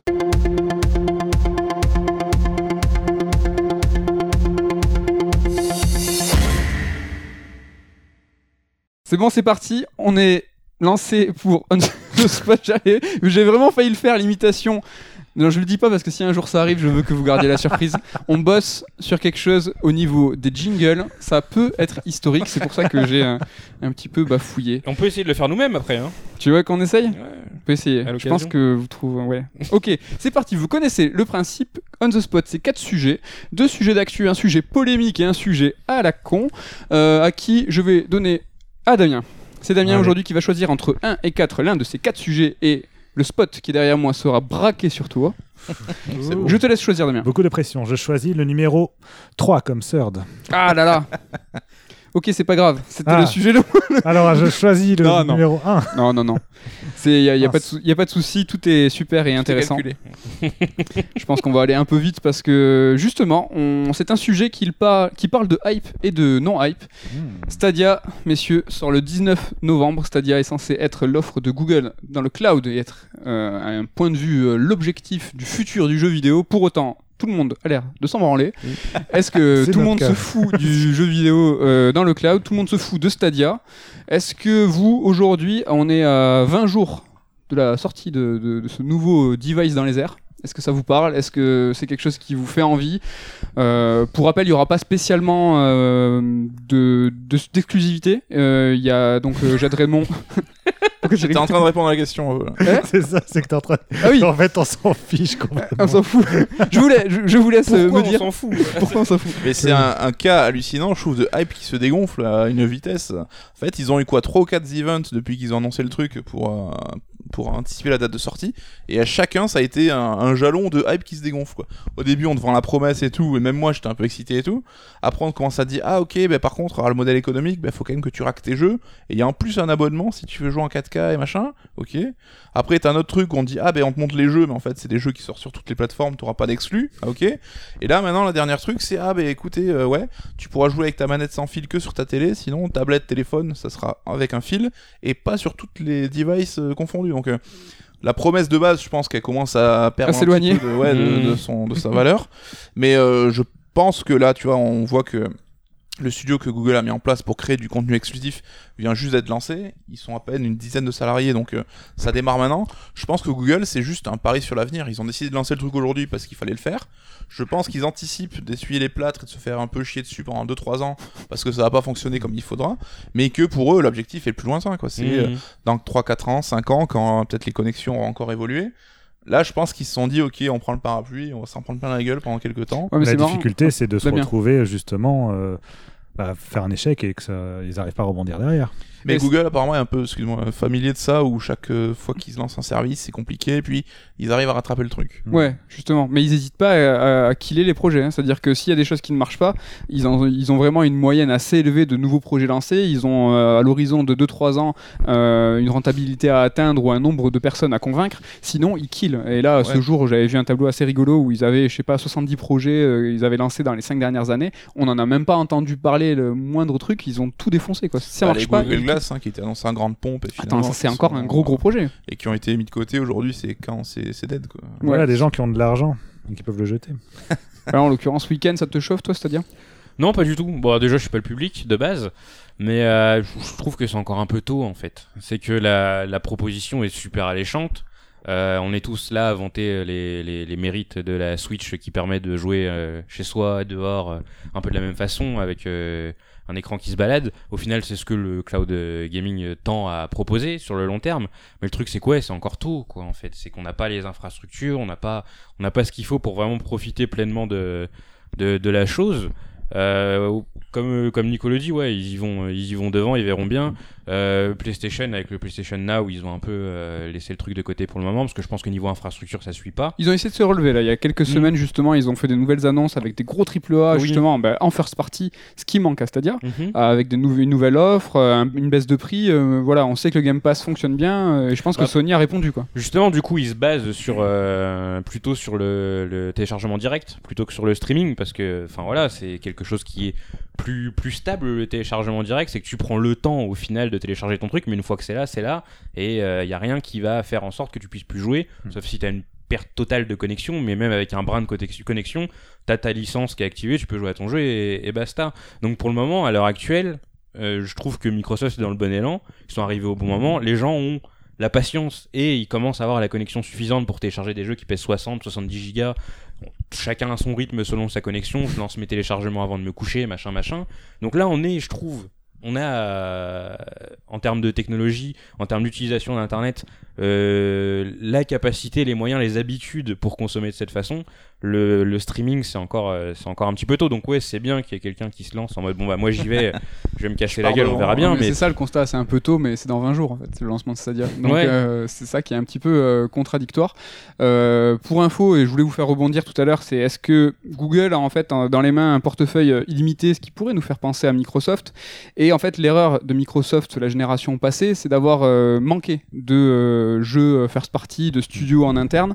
Et Google va droit dans le même mur en fait euh, qu'a éclaté Microsoft. C'est-à-dire que là, ils vont se lancer dans 19 jours avec un seul, un seul jeu euh, exclu, donc euh, Guilt, qui est par Tequila Works. Un donc, jeu indé. un jeu Et indé. qui est apparemment même pas une exclue définitive. C'est seconde partie. Pour le... Après, ils ont un gros portefeuille donc en third party, donc ils vont être très tranquilles parce que il y a du Red Dead, il y a du Assassin's Creed Odyssey, il y a du Cyberpunk. Ça, il y a pas de Il souci. y a, ouais, a les gros jeux sont là, mais. Le Mais- truc, c'est que, ouais, je pense, c'est plus euh, à qui ça s'adresse, quoi. Si t'as une console aujourd'hui, il y a peu d'intérêt. Oui, quelle est la plus-value ouais. C'est plus pour ceux qui veulent se remettre aux jeux vidéo, je pense, et qui n'avaient plus de matériel, ou par exemple les PCistes qui en ont marre d'investir dans du PC constamment et d'avoir quelque chose un peu à la pointe de la Et il faut une bonne technologie. connexion. C'est ça, oui, c'est la condition de toute façon sine qua non. euh, Ce qui est franchement pas évident des concerts des grandes villes. Oui, n'est-ce pas euh, Damien. Voilà, je sais quelque chose. Bon, bah, si vous vous reconnaissez dans ce portrait euh, de joueur, peut-être que Stadia vous branchera. En attendant, on va tourner le spot vers Coucou et Ken. Mhm. Allez, dites balancer un numéro. Eh ben oui, c'est la surprise. Il faut Quatre. choisir de. Ah, 4 Allez Putain, c'est le sujet à la con. Ah, super. Ken, si je te parle de la fin de la Dark Soulisation, est-ce que tu es d'accord Est-ce que tu trouves qu'on a tourné une page, que ça y est, c'est fini, les jeux qui sont inspirés de Dark Souls, c'est terminé, c'est loin derrière. C'est le sujet bête, hein, c'est pour ça que, que Bah, ça de- m'a en un peu de. de base, est-ce que, euh, est-ce que Dark Souls avait inventé quelque chose? Ah, le mec détrône ma question. je pensais que juste. Ouais, débat de Qu'est-ce que t'appelles la dark soulisation du jeu vidéo tu, tu fais des roulades, c'est dur contre les boss et. euh, Ouais, avec et la voilà. narration environnementale, euh, Oui, une- ça, ok, oui, ça, c'est vrai que la narration orientale, une gestion c'est- de la géographie euh, plus naturelle, euh, se reconnaître sans carte dans un univers, un univers en 3D, euh, raconter une histoire profonde sans pour autant faire de long texte. euh, je sais pas, il y en a quand même pas mal de points qui ont été aujourd'hui repris euh, par bribes ou euh, par bloc Mhm. euh, par nombre de, de studios et de jeux. Donc ouais, c'est pour ça que moi je parlais de, de sujets à la con parce que on est encore en plein dedans alors que des fois on a du mal à dire que ah mais en fait c'est Dark Souls, Marc, c'est- parce que ça devient si évident que, que l'inspiration vient de Dark Souls. Ouais, parce que Dark Souls a marqué le, le paysage vidéoludique, donc forcément, on a tendance toujours à se référer à Dark Souls sans arrêt, mais enfin. Je serais même au-delà de ça, à te dire, euh, est-ce qu'il y a une licence qui a un jour plus inspiré l'industrie que Dark Souls? Mais il y a 45 ans d'histoire, de- Mm. depuis de Pong, enfin Tennis for Two euh, à aujourd'hui. Est-ce qu'il y a eu un, tu vois, un braquet euh, aussi fort avant et après une licence que Dark Souls Tu vois, alors, en tant que fan, je te dirais presque non, moi, tu vois. C'est vrai que ouais, au moins sur les dix dernières années, c'est clairement le jeu qui a influencé le plus quoi.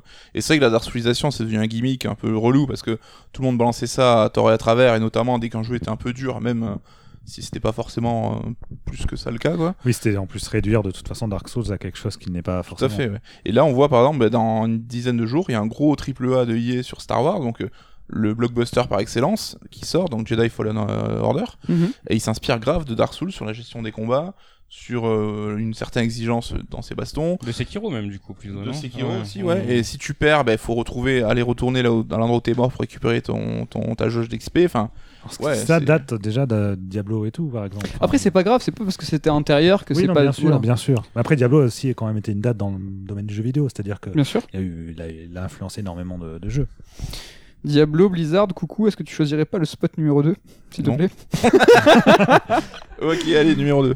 Coucou, si je te dis Blizzard, Hong Kong et Blitzchung, c'était le sujet polémique de ce mois. Euh, rapidement euh, remise en contexte, c'est Blitzchung, un joueur euh, très connu de Hearthstone qui, euh, au cours d'une interview, euh, s'est pointé avec un masque de ski euh, et un cache, euh, je sais plus quoi, euh, donc euh, pour faire euh, référence euh, à Hong Kong et à la libération démocratique qu'il prône. Et il a balancé ça en direct. Et euh, il y a eu euh, voilà, euh, un retour de bâton de Blizzard qui a euh, banni inter- l'inter- les intervieweurs au début et Blitzchung pendant un an. les présentateurs aussi, qui n'étaient pas forcément. Voilà, on n'est pas là pour refaire l'histoire, pour vous redire en détail tout ce qui s'est passé. Vous pouvez vous renseigner, ça a été vraiment compté en détail par tous les sites. C'est plus pour avoir le pouls de cette polémique. Qu'est-ce que vous pensez justement, avec un petit peu de recul? Est-ce que Blizzard est allé trop loin? Est-ce que c'est abusé? Est-ce que finalement c'est normal? Bah, déjà, Euh, ils sont un peu revenus sur leurs sanctions qu'ils ont adoucies, donc c'était plutôt cool, mais c'était un- vraiment en réponse de la vindique populaire. Et sur quel argument? En disant que justement c'était au, au- au cours euh, euh, d'un tournoi et qu'il il ne tolérait pas qu'il y ait des, des propos politiques, euh, quel que soit le, le- le sujet donc, ou le plan, donc que ce soit pro-Chine ou pro-Hong Kong, qui soit proféré. Mais euh, je comprends l'émoi des gens et je partageais aussi hein, de voir que une cause qui quand même euh, a l'air de toucher pas mal de monde, enfin la, la lutte pour les droits euh, que peuvent mener les mecs à Hong Kong face au gouvernement chinois qui essaye de, les oppresser. Mais je me mets à la place de Blizzard deux minutes et je me dis, enfin c'est quand même une entreprise qui a pas forcément vocation à parler politique ou à prendre position sur tel ou tel sujet. Je me dis si ce fameux streamer avait pris parti pour l'autre euh, camp et avait dit ah là je suis à fond pour euh, le gouvernement chinois qui doit mater la rébellion je pense que personne ne se sera enflammé et qu'on aurait même dit ah ce mec là vous devez l'exclure donc est-ce qu'on défend vraiment la liberté d'expression ou est-ce que c'est juste une posture politique qu'on défend? Moi je partage cette posture je suis d'accord avec euh, les mecs enfin je suis à fond pour euh, la, révolte d'Hong Kong et tout je trouve ça vraiment cool ce qu'ils font. Mais euh, en tant que société je me dis si un auteur à nous décide de placer des propos politiques dans un bouquin est-ce qu'on l'accepterait? Est-ce qu'on le laisserait passer? Je suis pas sûr. Bah, je comprends le propos de Blizzard et les gens devraient un peu réfléchir, voilà, si dans le cas inverse, le mec avait soutenu le gouvernement, est-ce qu'ils auraient le même propos aujourd'hui? Donc il y a peut-être un peu un côté euh, hypocrite. Damien Est-ce qu'il n'y a pas déjà des propos politiques dans nos bouquins Je- Non, je pense pas. Est-ce que le hum, la limite, ça serait pas tout simplement la loi? Est-ce que est-ce que s'il y a des propos qui sont dits euh, au sein d'une interview et qui sont, euh, tu vois, trop euh, qui sont hors, hors limite justement Est-ce que justement c'est pas sous couvert de la loi qui devrait faire euh, stop? Ça t'as pas le droit de le dire, ça t'as le droit de le dire. Par exemple des propos diffamants, des propos racistes, Ouais, des propos ouais. excluants. Mais ça, oui, ça, Là, je pense que mais ça là, tombe sous ni sens, des propos mais, euh, diffamants, Là, c'était ni- pas Mais dans- donc, du coup, c'est ça ma question. Est-ce que finalement, le, le- le- le point de vue de ce joueur n'est pas tolérable? Parce qu'en fait, il ne fait du mal à personne, il, donne juste son avis. Si, il apporte de la politique. dans le débat. Et ça, c'est mal. Oui, mais est-ce que c'est interdit? Non, mais tu peux avoir une œuvre qui apporte de la politique et ça peut être très bien. Enfin, moi, j'ai rien contre. C'est juste que là, c'était euh, quelque chose qui a rien à voir et dans le cadre d'une compétition officielle. Oui, mais c'était lui. En fait, ça, moi qui ai très peu suivi du coup cette affaire, je- j'ai un peu du mal avec tous les détails et tout, mais en quelque part, en fait, est-ce que ça le regarde pas lui? Est-ce que lui de lui-même, il s'est pas dit, bah tiens, j'ai envie de, voilà, j'ai envie d'apporter euh, ce point de vue Oui, là. Après, ça les gens sont d'accord ou pas d'accord, euh, on s'en fiche. Oui, mais après, as, dans le contrat, enfin, dans les conditions d'utilisation de Blizzard des joueurs professionnels, t'as clairement quelque chose qui dit que les joueurs ne doivent pas. euh, Alors là, effectivement, on est sur, euh, on est sur notre dynamique. Ouais, t'as quand même une limitation des propos qui peuvent être dits par rapport à ce que les propos qui n'engagent pas Blizzard, etc. Quoi, donc, Hmm. Ken Pas d'avis sur la question. J'ai très peu suivi le débat. euh, D'accord. euh, il aurait peut-être dû dire effectivement euh, ce que je dis là, ça engage pas Blizzard. Non, mais tu vois, le mec, c'est un streamer, donc qu'il le fasse sur son stream. Il a, je pense qu'il avait le porte-voix nécessaire pour Mm. faire valoir ses convictions. Il a choisi de le faire dans un événement, et pour le coup, il a sans doute raison parce que ça a eu une portée euh, incommensurable. C'est ce que j'allais dire, Parce le que c'est pas porte-voix. ça un geste politique. C'est ça, le justement. Mais euh, moi, je me, enfin, ce mec-là, je- j'ai rien contre lui. Je trouve même ça admirable ce qu'il ait fait, parce que je pense qu'il s'attendait à, à subir des conséquences derrière. Mais si je me place froidement du point de vue de Blizzard, je peux comprendre leur réaction et euh, j'ai du mal à avoir la pression populaire qui s'exerce derrière. C'est uniquement parce que euh, c'est une cause que, que les gens partagent, quoi. Et si le mec te dira euh, demain euh, qu'il est pro euh, le, je sais pas moi, le gouvernement autrichien qui est euh, clairement à extrême droite, Mhm. est-ce qu'on réagirait de la même façon Oui, sûr. Après, Alors qu'il aurait le droit d'avoir euh, ses opinions là aussi. hein. comme tu le disais tout à l'heure, après, euh, enfin, ça dépend de quel côté est incriminé. Est-ce qu'il n'y a pas aussi un rapport euh, de, de partenaires commerciaux, euh, d'actionnaires, etc., qui vient C'est très intéressant. C'est vrai ouais. qu'il y a Tencent qui, est- qui prend part à Blizzard à hauteur de 10%, Mhm. alors Mais Ça que. y joue, oui. Comment? Ça y joue évidemment. Ouais, Mais là où c'est drôle, c'est que Tim Sweeney, euh, qui euh, du coup, euh, donc Epic, Tencent a je crois 49% de 50, ouais, ouais, c'est 50, ça, je crois. ouais. Ou 49, tu vois. Voilà, euh, bah, Tim Sweeney a dit ouais, bon, si jamais ça arrive, euh, nous euh, on gère tranquille, y a pas de souci. Après c'est facile à dire. Perd Oui, pas oui, l'occasion oui, de oui, fermer oui. sa gueule. Non, ça, Ça, c'est de la pub à peu de frais et je- j'aimerais voir dans la pratique comment Mmh, ça se passerait. ça. C'est fait feu de tout, hein, en tout cas. Mais ce qui est marrant, c'est que dans, au même moment, il y a eu le même sort de situation à NBA, donc euh, basket euh, américain, où un, le pro, enfin, un GM, enfin un mec important d'une franchise General manager. a fait euh, valoir qu'il soutenait aussi les, les manifestants d'Hong Kong, surtout dans une euh, équipe qui est très très en lien avec la Chine et qui a beaucoup de rapports avec la Chine. Les Rockets. Et la NBA, ils ont eu une attitude, euh, le mec, le, le big boss de la NBA a dit non non, moi je suis pas là pour encadrer ce que disent les mecs, ils sont libres de dire ce qu'ils veulent. Mm. Ça, je trouve ça cool. Ouais, et toute proportion gardée, euh, les Rockets euh, Blizzard, en termes de- d'argent, ça, ça se teste. Ouais ouais, ça se teste. Donc, euh, tu vois, la prise de position est entendable, entendable dans, des deux côtés. Oui, mais Ouais, Blizzard a tout intérêt à charmer le marché chinois. C'est un marché Ah, que tout le monde essaye de Figure-toi que la pénétrer, euh. NBA, c'est leur de nouveau euh, Ah ouais objectif. Euh, Ah ouais. Il y a eu beaucoup de matchs précédents en Chine et justement, il y a beaucoup de ces matchs qui ont été annulés par rapport à cette crise machin. Mais le truc, c'est ouais, si t'es un joueur professionnel qui signe un contrat pour participer à une compétition, bah il faut savoir ce que dit le contrat et s'y conformer, tu vois, si tu l'as signé. Ok, on est à quelques nuits de la BlitzCon. Il faut sortir la boule de cristal. Qu'est-ce que, comment vous imaginez le move de Blizzard là? Est-ce que Overwatch 2, Bl- euh, Diablo 4 vont être annoncés? Est-ce qu'ils vont faire profil bas? Là, c'est compliqué. On sait que quelle que soit l'action qu'ils vont avoir, c'est, ils marchent sur des œufs. Qu'est-ce que vous en pensez là? Euh, Bah, ils ont tout intérêt à faire beaucoup de bruit en dévoilant des jeux très attendus parce que au-delà des convictions politiques des joueurs, on sait que ce qui fait encore plus euh, de sens pour eux, c'est du gros jeu vidéo qui tâche et que sur sort Diablo 4, ils vont vite oublier et se On- focaliser là-dessus. On oublie souvent, on recommence. Je pense que le timing était chaud parce que c'était vraiment proche et là on voit que ça se tasse un petit peu euh, du côté de la polémique. Donc je pense qu'ils devraient retomber sur leurs pieds. Oui, hein. en vérité, tout le monde va vite oublier euh, d'ici quelques Et semaines. c'est super triste, hein, se dire bah, ils vont lancer trois jeux et euh, toute la force de conviction, euh, les, les- la, la politisation du débat bah, va disparaître Mhm. parce qu'il y aura Diablo 4 et Overwatch 2 annoncés. Quoi. Il reste encore le sujet numéro 1. Je suis très triste. C'était le sujet qui me tenait le plus à cœur. Ah Eh abordons-le. Abordons-le. Que pensez-vous, messieurs, de la domination des CRPG face au désert du JRPG Euh, Le Disco Elysium, euh, The Outer Worlds qui viennent de sortir, deux jeux euh, qui ont très bonne presse.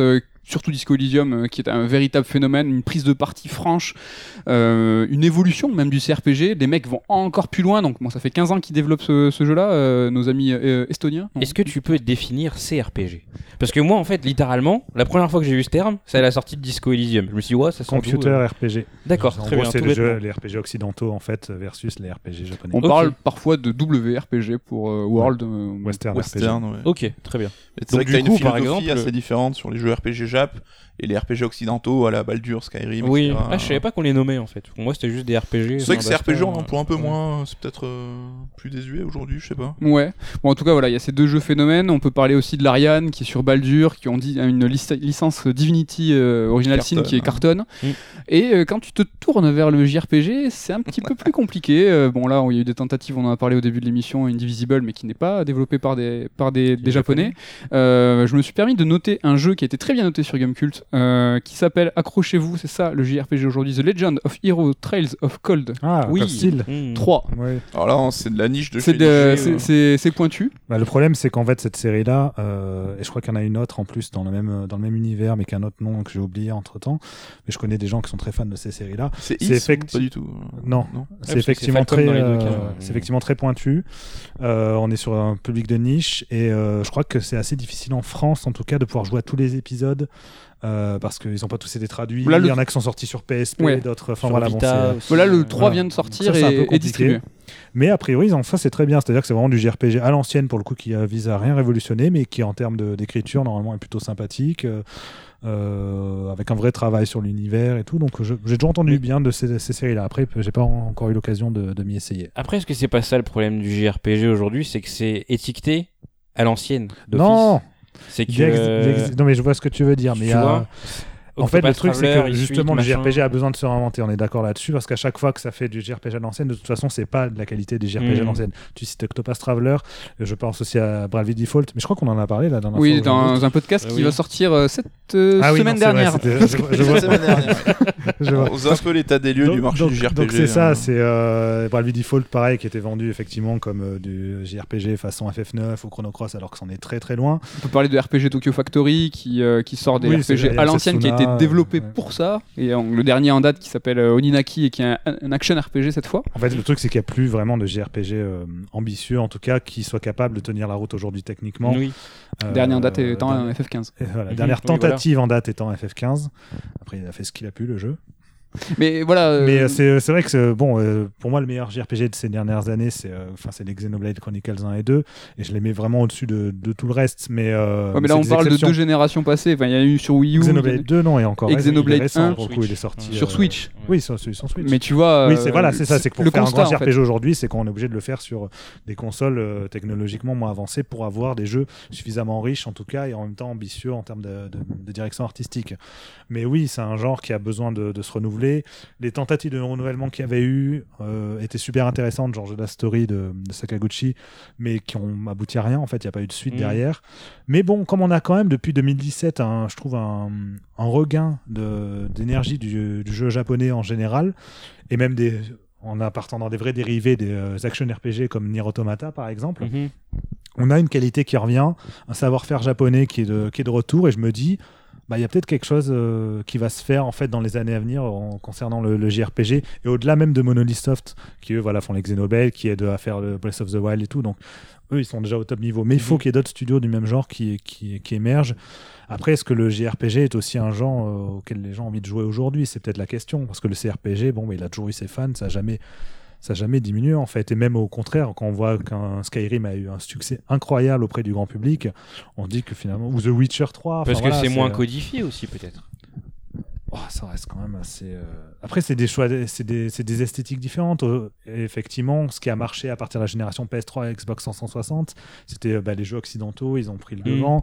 Et c'est aussi une esthétique qui arrivait avec. Et cette esthétique, bah, elle rappelle aussi euh, l'esthétique occidentale des, des CRPG. Oui. Et donc, il y a, il y a- voilà, il y a, par, par corrélation, on se retrouve avec, euh, avec ce genre de jeu qui se remet en avant, qui arrive à, reproduire des choses ambitieuses, alors que le JRPG, ben, on, on l'associe au cliché japonais, et c'est quelque chose qui a qui n'a pas intéressé toute cette génération qui est arrivée avec, les- avec la PS3. il Oui, tout 360. à fait. ouais, ouais, ouais. Après, est-ce que c'est pas cyclique tout bêtement Euh, Il y a des modes, on sait que les jeux, les genres de jeux, bah, une fois ils sont à la mode, parfois ils tombent dans l'oubli. On a eu une explosion du JRPG avec euh, la présence de têtes de gondole comme FF7 à l'époque, qui a encartonné, qui ont converti un public à ça. Aujourd'hui, le genre c'est un peu tari, et peut-être que on a eu une émergence des CRPG un peu plus blockbuster comme euh, Witcher 3, Mass Effect ou ce genre de choses qui ont mis ce, genre-là sous les projecteurs. Et du coup, là, on est plus sur cette vague-là. Et de la même manière qu'on a un attachement aux vieux JRPG, là, on voit aussi des jeux, des CRPG à l'ancienne comme euh, Wasteland, etc., sont Oui. revenus par le biais des Kickstarter, tout ça. Et Disco Elysium, c'est clairement le descendant de, de ces jeux-là. quoi. Oui, clairement. Ouais, mais tu vois, ça va de pair avec ce que je pense, c'est que le salut pour le CRPG est venu des indés. Et je pense vraiment que le JRPG doit passer par là pour trouver, tu vois, un, un nouvel essor. Quand tu pars en Disco Elysium, Outer Worlds ou même euh, euh, Divinity, c'est trois euh, œuvres euh, tirées Ouais. de, de- de studios Que les indépendants. gros éditeurs ont plus envie de financer, forcément. Quand tu regardes Fallout aujourd'hui, euh, le gros triple A du CRPG, c'est une catastrophe industrielle. Donc Mmh, euh, ça. là, ils, sont, ils ont proposé la semaine dernière un, un pass qui est honteux à tous les, à tous les niveaux. Euh, ça marche pas. Un, fan, un fan de CRPG serait fou aussi et au- aurait peut-être le même constat de dire non, le triple A aujourd'hui, j'y retrouve pas. Néanmoins, et c'est là où j'ai une grande frustration parce que j'aime pas le CRPG moi, mais c'est que vraiment euh, ils ont cette, cette seconde vie avec euh, de la diversité, du jeu profond, pas de concessions. C'est ça moi que j'adore aussi, c'est que euh, on voit et les mecs pètent des câbles. On a beaucoup de fans autour de nous de CRPG, ils sont ils sont aux anges quoi, et on voit les notes fleurir des 9, des 10 sur 10. Enfin, moi je, je, je suis dégoûté quoi. Après, Je- est-ce que c'est pas un genre qui est... est-ce que c'est pas un genre qui est plus adapté aussi aux évolutions du jeu vidéo? Alors c'est quelque chose qui se fait depuis longtemps dans le CRPG, mais par exemple le principe de d'avoir une grande liberté dans les choix de dialogue et tout, est-ce que c'est pas quelque chose que les gens recherchent aujourd'hui justement? Ouais, avec les jeux, cette ouais. espèce de personnalisation de l'expérience, quelque chose de fluide, Tu veux dire qu'il est plus dans l'air du temps? Euh, en soi qui existe depuis toujours dans le CRPG, mais qui là quoi, euh, en fait euh, se retrouve dans plein de genres de, jeux vidéo, ou en tout cas cette, cette idée d'avoir une expérience de plus en plus fluide, où les transitions sont moins visibles, alors que le JRPG par essence c'est Ouais. un jeu compartimenté en fait, c'est un jeu avec Full, des euh, euh, voilà avec des, des C'est un livre, quoi, euh, full narration avec un début, un milieu, une fin. Écoutez l'émission Final Fantasy, le dernier segment de sœur d'émission dédié à ce jeu, euh, voilà, va traiter de ce sujet où on parle justement de est-ce que le. JRPG est un genre nostalgique et un genre d'une voilà d'une tranche d'année et qui aujourd'hui ne vivra que par une réelle transformation.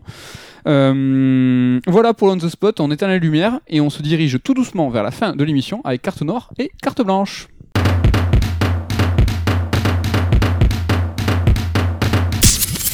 C'est l'heure des recos, mais c'est l'heure des recos où on déconne pas. Alors, carte blanche. Je sais plus, j'avais une punchline la dernière fois, c'est carte blanche c'est bien, carte noire euh, c'est pas de la de C'est mer. de la merde. Je sais plus ce que c'était. Tour de table, on commence par Ken. C'est vrai? Ouais, on commence par toi. Ouais. Qu'est-ce que Euh, tu nous recos, qu'est-ce que tu nous dis de ne pas faire absolument? Alors moi je vous recommande cette fois-ci Ah, après avoir été les de grilles la l'amour. dernière fois. C'est-à-dire que ça coûte pas 60 euros. déjà. Euh, euh, non c'est gratuit. Ah, De l'air, respirer. je vous recommande une chaîne YouTube, figurez-vous. Ah, fais gaffe, je te vois venir. Non, Qui fête un anniversaire prochainement non, non, du tout, du tout. Tu peux. Euh, je vous recommande euh, la chaîne YouTube d'un dénommé Pierre. Donc attention, alors pour Pierre, ça s'écrit P-I-E-R euh. Voilà, c'est important quand vous faites vos Ah. recherches. Ouais. Tirer, alors Voilà. attends, underscore ou tirer? Euh, non, tiret, tiret. Sinon j'aurais dit underscore. Hmm. Précision, précision. Euh, je sais pas si vous connaissez. Non. Ouais, Pas moi, du je connais. Tu connais, toi, Mhm. Mehdi, euh, c'est euh, quelqu'un, euh, j'ai découvert son travail il y a 2-3 ans de ça. Moi, je suis tombé dedans parce que c'est un ami qui me l'avait conseillé, parce qu'il est fan de Sonic, entre autres. Donc, il a fait, entre autres, des vidéos sur, euh, sur Sonic. Ça se fait moins aujourd'hui, c'est moins ce qu'il fait. Euh, J'aime beaucoup sa démarche. C'est quelqu'un d'assez discret au final euh, qui, euh, qui apparaît de temps en temps comme ça. Il peut ne pas être présent pendant 2-3 mois et puis il ressort, il ressort une vidéo. C'est assez fou parce que je pense qu'aujourd'hui, c'est. alors je consomme pas beaucoup de YouTube. C'est fou parce que je produis des contenus YouTube. je suis un peu Liu Suzuki de YouTube, n'est-ce pas? Euh, Mais euh, de ce que je, je vois de YouTube, parce que quand même je, je vais ici et là pour euh, regarder ce qui se fait, euh, c'est la seule personne, en tout cas en France, qui arrive à allier aussi bien le fond et la forme. C'est que très souvent, les, les gens qui font du YouTube aujourd'hui, moi le premier parce que c'est facile, euh, on va pas trop rechercher une direction artistique, on va prendre une voix, on va la coller sur des images qui, dans le meilleur des cas, collent à ce qu'on est en train de dire. C'est c'est très basique. Lui, il va au-delà de ça. Il déforme, il désature les images. euh, C'est vraiment, tu voyages quand tu regardes ces vidéos. C'est presque ésotérique. hein. Moi, sur certaines Ouais, vidéos, c'est- plat. Alors, C'est le PNL du YouTube. hein. Pour ceux qui connaissent pas comme nous, c'est quoi le, le fond en fait? Justement, quelle est son approche? De quoi il parle en, Alors, avec ses vidéos? Il parle de tout et de, et de rien. Il va prendre un sujet bien précis, il va le, décortiquer. Là, par exemple, il y a pas longtemps, il a un nouveau, euh, un nouveau format. J'ai oublié le nom alors que je l'avais en tête il y a un quart d'heure de C'est ça. pas grave. Mais euh, donc du coup, En c'est- description. Voilà, exactement. Il s'associe avec quelqu'un, donc quelqu'un qui a fait la démarche de venir le voir et qui euh, lance quelques mots clés. Par exemple, euh, je crois qu'il y avait un sujet du coup sur le, premier, c'était sur la culture punk, etc. Lui, il mixe tout ça aux jeux vidéo. Et euh, ce qui est fou, c'est que vraiment c'est de la poésie en fait son texte. C'est qu'il il va faire rimer, il est vivant pendant qu'il parle. Des fois, euh, sa voix va être un peu plus haute parce que vraiment c'est de la récitation, mais de la très belle récitation. C'est extrêmement vivant. Et ouais, moi j'avais découvert son format icône qui dès le générique en fout plein la vue. Et euh, il va s'amuser avec les formats, des fois il va faire du 4 tiers. Là, euh, son nouveau format, dont j'ai oublié le nom malheureusement, il a décidé de faire des vidéos avec format smartphone tout bêtement. Mhm. Donc c'est du 16 neuvième euh, à l'envers, on le regarde vraiment sur son téléphone avec euh, plein écran à la verticale. Euh, c'est vraiment génial ce qu'il fait. Euh, J'ai j'ai pas grand chose de plus à rajouter. Ce, ce qui est fou, c'est quoi? Il a pas, il a pas de ligne vraiment directrice. Il a un format ou deux qui va créer, qui va peut-être disparaître après. Mais il vient, il lance sa vidéo. À chaque vidéo, il va aller chercher des idées de, de visuelles, tout simplement, en plus de son texte. Et euh, ça donne un tout qui est vraiment, euh, qui est vraiment délicieux. Donc ouais, si vous voulez aller faire un tour sur la chaîne de Pierre, ça change pas mal de ce qui se fait ici et là. Et euh, ouais, le fond comme la forme sont, euh, sont parfaites. Donc euh, vraiment, n'hésitez pas à aller faire un tour. quoi. Ouais, je suis chaud. là. Tu Ouais. m'as- donné envie. hein. Moi je recommande aussi, c'est super. Cool, merci Ken. Euh, on passe à coucou. Est-ce que c'est une carte noire ou une carte blanche que, ne- Carte nous blanche. réserve Carte blanche Alors, euh, je sais pas si j'ai déjà faite en fait. Donc, il faudrait que je. C'est je pas mal de regarde faire les un vieux petit épisodes. bilan, non Et voilà, alors, dites-vous que euh, ça sera une double carte blanche, donc euh, vraiment faut y aller. Ça triche. Euh, je parlais de la série Mister Robot et j'en parle maintenant parce que la dernière saison, donc sa saison 4 qui va clôturer euh, l'intrigue, a démarré il y a quelques semaines, donc on a l'épisode 4. Et je comprends pas pourquoi euh, tout Twitter et Internet n'est pas en train de parler de cette série qui est juste euh, trop bien en termes de réal, d'écriture, euh, de twist. Enfin, en plus, c'est un contexte très très actuel hein, sur l'émergence des sociétés face à l'État. On parle par exemple de la création d'une monnaie par une entreprise. On a en ce moment Facebook qui essaie de lancer sa propre monnaie. Enfin, Mhm. on a l'influence de la Chine. Enfin, c'est vraiment une série qui est super au fait de ce qui se passe dans le monde aujourd'hui et qui a même anticipé certains événements. C'est passionnant à suivre. Euh, ça va de là au-delà du gimmick du hacker mystérieux qui, euh, qui, qui est derrière son ordi. Et euh, ouais, c'est avec Leftovers, dont j'avais déjà fait une carte blanche, c'est les deux séries que je retiens de ces cinq dernières années, quoi. Donc je vous invite à essayer de le rattraper. En plus, c'est quatre saisons de 12 épisodes, donc c'est pas non plus euh, colossal. On peut voir ça où? Euh, à la télé Non, alors je crois que les trois premières saisons sont sur Amazon euh, Prime euh, Vidéo. Sur Netflix Ouais. aussi, il me semble, non Non, pas sur Netflix. Netflix, Ah non, je ça crois va pas, non. Et euh, par exemple, là, je suis la dernière saison sur euh, Apple TV. On peut payer un pass saison et. pour Amazon avoir, euh, Prime, peut-être tu peux donner le bail, à ce qui paraît. euh, Enfin, on le sait pas tous, mais si on a un forfait Amazon Prime pour la livraison, ça nous débloque automatiquement le. for- le- Ouais, le- Ça c'est ouf, euh, c'est vrai qu'il y a plein de gens qui savent pas forcément, mais si tu- je crois que c'est 4 balles par mois, Oui. donc pour avoir l'accès à la livraison Prime, donc super rapide, etc. Et en plus, tu as accès à une sorte de Deezer euh, ou Spotify-like, Ouais. une sorte de Netflix-like. Pour 4 Alors- euros par mois En fait, pas la mal. plupart C'est des 60 par an, je crois, ouais, c'est Mm. ça, donc 5 euros par mois, ouais. Et je crois que si vous êtes jeune, il y a des réducs. euh, Ouais, c'est vrai. Loïs Alors, disait jeune, que- Jeune, c'est-à-dire. Je sais que Loïs avait une réduc étudiant, je crois. ou C'est quelque chose 25 comme ans ça. max. Ouais. Ouais, Je crois que tu payes vraiment que dalle avant tes 25 ans et après c'est 60 euros. Eh ouais, Après, le monde euh, par exemple, l'appli euh, télé de Amazon Prime est beaucoup moins bien fichue que celle de Netflix, par exemple. Oui, Oui. C'est un peu euh, ça, il, devrait se bouger un peu le cul. L'UX et l'UI, c'est pas top. Exactement. Mais euh, sinon, bah, vous faites euh, comme euh, à l'ancienne, hein, le tonton américain, pour aller regarder sur internet. quoi. Bon, moi je dirais juste que t'es un bâtard parce qu'une série c'est long à regarder et donc du coup c'est une carte blanche, on va être obligé de s'y plier donc euh, j'ai deux séries à mater. oui, d'ailleurs, f- faites les comptes, euh, c'est vous qui nous regardez, s'il vous plaît, parce que euh, je soupçonne certains de ne pas suivre toutes les cartes blanches. hein. c'est le grand débat de la rédac hein, ces derniers jours. Ah, moi je c'est- suis sûr que je suis. que t'as fait toutes mes cartes blanches? Je suis pas Alors que moi, je suis irréprochable. Ouais, moi je vais mais T'as joué à Zelda. hein. Voilà. L'encyclopédie en carta, prépare-toi. Damien, c'est noir, c'est blanc Alors, ce sera une carte blanche M'étonne pas ça. d'un jeu qui, pour le coup, est assez court, qui se finit en peut-être euh, allez, 4-5 heures 5-6 heures, donc ce qui fait que c'est moins long à regarder qu'une série de, 4 saisons. Ça me parle. Euh, non, c'était pas Telling story. du tout. Trop bien. C'est The Missing, J.J. McField and the Island of Memories, donc de Swery. Swery, qui je le rappelle, est le créateur de Deadly Premonition, euh, de D4 aussi, Dark Dreams Don't Don't Die. Et, Et pas euh, drop distance. non, et pas Dream Drop Distance, ça c'est Kingdom Hearts, ce n'est pas ça.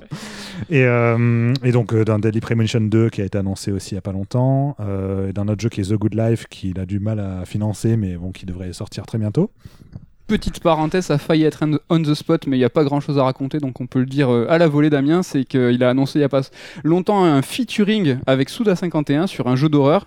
Mais bon, Carrément. comme ils ont balancé la plupart de leurs idées dans un meeting qu'ils ont fait une demi-heure avant, je ne Oui. sais pas si ça vaut grand chose. Non, ça faisait un peu un le truc improvisé en disant ça va être édité par Devolver, mais en fait non, on n'a même pas encore discuté avec eux. Verre, t'es pas au courant. Voilà, Devolver n'était pas au courant. Euh, ils Ils ont de aussi nom. demandé à Keishiro Toyama, donc le réalisateur de Silent Hill, de Siren et, de, et des Gravity Rush surtout, faites-les. Euh, ils lui ont demandé euh, de participer au projet. A priori, il a dit oui, donc à voir. Il Euh, réfléchissait à voix haute, quoi.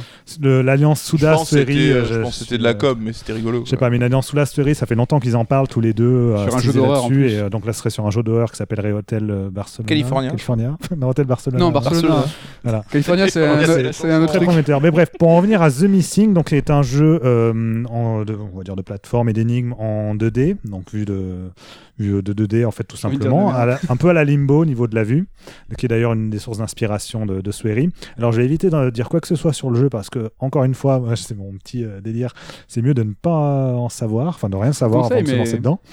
Vous verrez bien pourquoi. Si vous appréciez les ambiances macabres et les scénarios à plusieurs couches et vraiment touchants, avec une petite, une petite touche à la David Lynch dans l'atmosphère, je vous le conseille. C'est franchement, d'un point de vue game design, le plus abouti des jeux Sueri, parce que bon, il n'a jamais été très connu pour non plus. euh, Il a toujours plein d'idées géniales de game design, mais ses jeux sont jamais parfaits à aucun niveau. Quoi. Techniquement, c'est même souvent la ramasse. C'est encore le Oh, cas. oui. C'est encore le cas cette fois pour The Missing, c'est-à-dire qu'on voit que le jeu a zéro budget, ça rame alors que bon, il y a trois pauvres polygones affichés à l'écran et deux pauvres textures. Mais il y a une direction artistique qui est très réussie. Il y a des musiques de qualité. Il y a une progression vraiment bien pensée. Les énigmes, pour le coup, elles sont intelligentes. euh, elles ont du sens. Et, euh, et encore une fois, moi, ce qui m'a vraiment scotché et euh, qu'on découvre au bout de allez, euh, un quart d'heure, une minute de jeu, c'est le, la base du game design. Alors, je sais pas s'il faut en parler parce qu'il y en a beaucoup qui. À partir du moment où on a vu le- la veux pas en bande parler, annonce, donc. euh. à partir du moment où on a vu la bande annonce, en fait, on voit de quoi il en retourne. Mais en gros, pour pas trop en dévoiler, en fait, on joue avec son corps. Je vais pas en dire plus. C'est Wii On Fit. joue avec son Attention. corps. Mais on laisse parler dans deux minutes, il vous dit Adventure. tout. avec son corps, le personnage. hein. Mais euh, voilà, c'est un contexte assez macabre et ça a énormément de sens. J'ai trouvé ça brillant dans à la fois déjà l'idée en elle-même est très originale. On n'a jamais vu ça dans un autre jeu, mais surtout la manière de l'utiliser, de l'exécuter. Et euh, une fois qu'on comprend en fait tout le jeu veut en venir, bah, j'ai trouvé ça très fort, très touchant. Le jeu m'a ému euh, vraiment profondément. Donc c'est voilà une très belle expérience, Euh, un jeu voilà qui a vraiment euh, très peu de moyens, qui mais qui s'en cache pas. Un vrai jeu pour le coup d'auteur, euh, un auteur qui a des choses à dire, à exprimer pas seulement dans son écriture, dans son récit, mais vraiment dans son écriture au sens de game design pur. Donc voilà, c'est un jeu que je conseille. Qui C'est est sur pour- console ou que PC Euh, Alors moi je l'ai fait sur euh, Switch, si je me trompe pas. Ah. Donc il peut être téléchargé ouais, sur PS4. Je suis chaud. Sur Switch, je crois. Euh, sur PC aussi, évidemment. Donc voilà, il est téléchargeable sur plusieurs plateformes. Sachant que le pauvre jeu, parce que Swery, il a jamais de chance, lui. euh, Ah, c'est l'anecdote. Euh, le jeu, quand il était sorti sur Steam, il avait été euh, traduit, enfin son titre avait été traduit, donc il s'appelait Le Manquant. Donc on pouvait pas le Ah trouver oui, sans vrai. taper Traduit dans. Toutes les langues en fait. De Voilà, chaque dans toutes les langues. ouais. euh, bon, c'était un peu. Voilà, du coup, euh, Swery avait fait un appel sur Twitter en disant Oh, S'il vous plaît, achetez mon jeu, je suis trop triste. Achetez-le. Et je il est comprends. introuvable. Et voilà, c'est euh, sinon c'est vraiment un jeu très beau euh, dans, dans ce qu'il veut dans ce qu'il veut faire en fait, dans ce qu'il veut accomplir et donc là-dessus je le, je le conseille. Ok, The Missing par Swery. Et pour moi, pour finir, ça sera une carte blanche aussi. On est dans la nostalgie avec Yoka Laylee and the Impossible Lair. C'est très compliqué à raconter. Please. Quoi. C'est une carte blanche. Ils Donc, ont copié quel jeu cette fois? Alors, connu transfuge, donc c'est des personnes transfuges de chez Rare qui ont développé Yoka Laylee, premier du nom, et qui était un rip-off de Banjo et Kazooie. Un mauvais rip-off? Euh, pas du tout. Donc, euh, à mon sens, il a été euh, jugé euh, à l'aune- enfin, voilà, un jeu d'aujourd'hui, le premier Yoka Laylee. Et en fait, il faut se rappeler que le premier Banjo Kazooie, pour l'avoir refait en même temps, et, euh, était pas si exceptionnel en tout cas. C'était vraiment un jeu de son époque. Et si- comme pour Medieval, si vous voulez un shot de nostalgie, Impossible Lair est cette fois euh, un rip-off euh, de euh, Donkey Kong Country.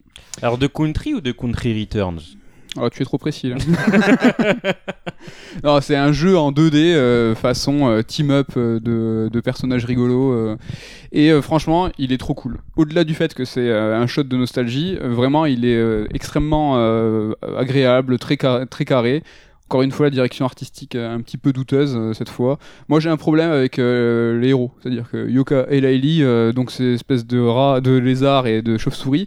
Euh, moi, j'ai un problème avec eux parce qu'en fait, il n'y a pas de je vois pas l'apport qu'ils ont eux dans le jeu de plateforme. Ce qui est intéressant dans un jeu de plateforme à chaque fois, c'est savoir qu'est-ce que tu incarnes, tu vois. Mhm. T'incarnes euh, un Mario, euh, tu peux sauter, t'as- t'incarnes Donkey Kong, tu peux taper parce que t'es un gros singe. Spyro, tu fais des flammes, etc., etc. Ouais. Et là, avec ces deux personnages qui sont un petit peu moches, il faut, il faut le dire, c'est qu'ils ont pas de singularité. tu Ouais, vois, c'est euh, c'est des- c'est un lézard, une Bah, chauve-souris. c'est un Banjo ouais. Kazooie qui ont juste changé de skin. Quoi, Banjo ont, Kazooie commençait à avoir ce problème, c'est-à-dire que Banjo était un ours avec un sac à dos, aucun, au- aucune euh, propriété. En revanche, il avait Kazooie qui, qui lui permettait de voler. Donc Oui. ça, c'était intéressant. Mais Banjo avait déjà ce petit écueil. Et là, c'est vraiment 100% à mon sens problématique. C'est Ouais, ces deux personnages apportent rien dans la plateforme, tu vois. La chauve-souris, elle vole pas? Ben, en fait, grâce à la chauve-souris, c'est une petite, petite feature de gameplay, c'est que euh, quand t'as la chauve-souris, tu peux encaisser un, un coup en plus. Mais quand t'as la chauve-souris, en fait, tous tes mouvements sont amplifiés. Donc tu peux faire des trucs en plus, tu peux rouler, sauter plus loin, etc. etc. Donc c'est toujours euh, favorable d'avoir la, Mhm. la- la chauve-souris parce que tu peux faire euh, plus de trucs. Au-delà de ça, euh, le rip-off Donkey Kong Country, donc t'as beaucoup de collectibles, tu dois choper 5 pièces. Euh, donc voilà, c'est du jeu en plateforme 2D. Entre, les, euh, entre chaque niveau, euh, t'as une vue euh, du dessus. Alors là où t'as un petit jeu d'aventure sympa où tu débloques en fait avec des petites énigmes et des personnages avec des gros yeux qui te parlent. Ça, ça a l'air rigolo, ça, ce lien entre les niveaux 2D. euh. C'est sympa et en fait ce qui est intéressant c'est que chaque niveau en fait est un livre ouvert et en fait chaque niveau a une phase B en fait on va, dire où euh, en fonction de ce que tu fais subir au livre euh, le niveau va changer donc si par exemple tu fais passer un cours d'eau sur le bouquin il va y avoir de l'eau dans le niveau si tu, si tu, Oh. euh, si tu balances de la colle ou si tu mets euh, un ventilo sur le livre bah, du coup il va y avoir du vent dans le niveau et tu vas pouvoir Ça, Donc- ça, c'est original quand même. Ah ouais, vrai ça, c'est qu'on- bien. et ça, c'est entre les niveaux. Et en fait, euh, tout est euh, voilà euh, mis et ordonnancé de façon euh, super organique. C'est super agréable.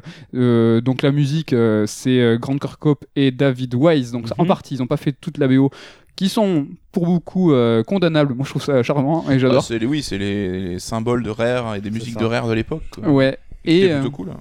Non, vraiment, euh, Et c'est- il y a, euh, le truc euh, original aussi, c'est le niveau de fin qui est accessible dès le début. non Ah Ouais, alors c'est le, le, le- le postulat du jeu, donc le fameux Impossible Lair. Donc dès le début du jeu, tu peux euh, aller tuer le grand méchant dans le premier niveau du jeu. Mhm. Sauf que c'est un très très long niveau qui, est, qui doit être terminé sans absolument aucun checkpoint. Et en fait, dans chaque niveau, tu débloques des abeilles soldats. Et en fait, chaque abeille soldat est pour toi un point de vie. En fait, dès que tu, dès que tu- c'est un bouclier. Ouais. Et donc tu peux, euh, c'est plus de 40 euh, abeilles que tu peux avoir autour de toi et en fait qui vont te protéger petit à petit. c'est trop bien. Donc Comme quoi, t'as vu comme il a euh, pas l'air trop bien Quand ils se creusent un petit peu pour trouver des idées originales, Ouais, ouais. ils font des trucs. Et, euh, Et donc tu peux finir si t'es un génie. Coucou, je pense que tu pourrais y arriver. Si tu finis, tu peux aller directement dans ce fameux l'air et euh, finir le jeu. Mais c'est vraiment très, très compliqué. Speedrunner. Mm. Euh, voilà, je vous conseille chaudement, euh, plein d'amour et de, de nostalgie et. Shot de nostalgie, c'est l'expression de l'émission. Ouais. J'ai euh, j'ai deux questions. Il- Dis-moi, Il Ken. est à combien Dis pas 60 Je balles, dis pas crois- 60 balles. Alors je suis désolé, j'ai pas le prix. Je crois qu'il a 30 balles. D'accord. Est-ce qu'il est sorti en boîte?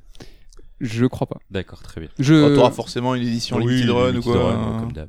Mais est-ce qu'il est mieux que le 1, tu trouves? Mais il a un peu rien à voir. C'est que euh, c'était. euh, Mais dans l'hommage qu'il rend au genre en question. euh, Ben moi je le trouvais convaincant le premier Yooka-Laylee parce que Mais il c'était était un- moins original que le 2 déjà, quand même, a priori. euh. Il apportait moins. euh, Alors, Là, il- les idées quand même que dont t'as parlé, je trouve que c'est c'est du jamais vu quand même pour Ouais. des jeux. Ouais, c'est Ouais. clair que. Il y a, en fait, il y a une vraie réinterprétation dans le 2, alors que le premier euh, se limitait à une copie carbone. Mm. Et, Bah, euh, c'est un retour en arrière en fait, c'est ça le truc, c'est que ça. Banjo il y en a eu trois et euh, du coup tu retournes à, à ce que proposait le premier. ni plus ni Exactement. moins. Après, il avait été kickstarté et même j'avais investi à l'époque, mais c'était pour ça, pour retrouver euh, ces jeux d'antan. Pourquoi t'es pas content alors? Parce que Ouais. justement, j'avais été déçu. Je crois qu'on avait fait un Sur Strike dessus, il me semble. C'est vrai? Ouais. Mais j'avais été déçu parce que effectivement c'était un jeu comme à l'époque, mais je trouve qu'il était moins, euh, enfin, qui était plus limité. Il y avait un peu moins de niveaux et dans chaque niveau t'avais beaucoup plus de collectibles. Enfin, non, ça c'est. peut-être euh, Non, une non, vision je déformée pense que c'est une vision euh. déformée, ouais. Peut-être c'est plus pour moi ces jeux-là. En fait. Tu l'as fait sur Switch? Ouais. Ok, et il tourne bien, ça va euh, Ouais, ouais, pas de franchement. galère, pas de euh, RAM, les baisses. Mais euh, non, non, après, c'est- pas des- une foudre de guerre. Oui, hein, bien c'est- vraiment un, un petit jeu et moi je suis super. euh, je trouve ça intéressant, moi, les studios qui se réapproprient. Alors, j'aime bien les studios qui font différents genres parce qu'ils apportent toujours un petit peu de. Il y a une ligne directrice, ça c'est super intéressant. Et là, en fait, c'est qu'ils se réapproprient l'ensemble de la plateforme. Là, ils ont pioché dans la 3D, la 2D et je me demande, j'espère qu'il va marcher sur là parce que qu'est-ce qu'ils vont nous proposer? Est-ce qu'ils vont peut-être enfin nous proposer leur licence à eux, euh, nouvelle, euh, peut-être un hybride 3D, 2D Euh, Ouais, j'ai Peut-être trop. un en tableau à la Meat Boy ou Céleste aussi. euh. Ouais, un truc euh, full skill. Ça, ça me ferait chier, j'aime pas ça. Mais ouais, je super, j'aime bien leur, leur réinterprétation de, de- du genre plateforme dans, leur, dans la globalité. Voilà, ça sera ma carte blanche pour ce Sur Strike numéro 15, 16 et 17. voilà. C'était long, hein 15, C'était long. Oui, c'est pour ça qu'il est long ce podcast, parce que c'est trois tu sais numéros. qu'il est pas si long finalement euh, quand je regarde le timer. euh, on est dans, les, On dans la peu- moyenne. hein. c'est vrai. Même un petit peu plus bas que la moyenne. Bon, alors, qu'est-ce qui C'est s'est peut-être passé moins étendu sur les débats. mais- Parce que tu as géré ça d'une main. Oui. C'est gentil. Je vous remercie à tous pour ce Sur Strike. Merci. Merci à toi. Merci à toi. On vous fait la bise pour ce week-end de la Toussaint. J'espère que vous avez kiffé, que vous avez fait votre footing du week-end avec nous. On vous fait la bise et on vous dit à bientôt. Salut Bye bye. Bye. Oh, pardon, Damien, je te touche le, le genou. Qu'est-ce qui nous arrive?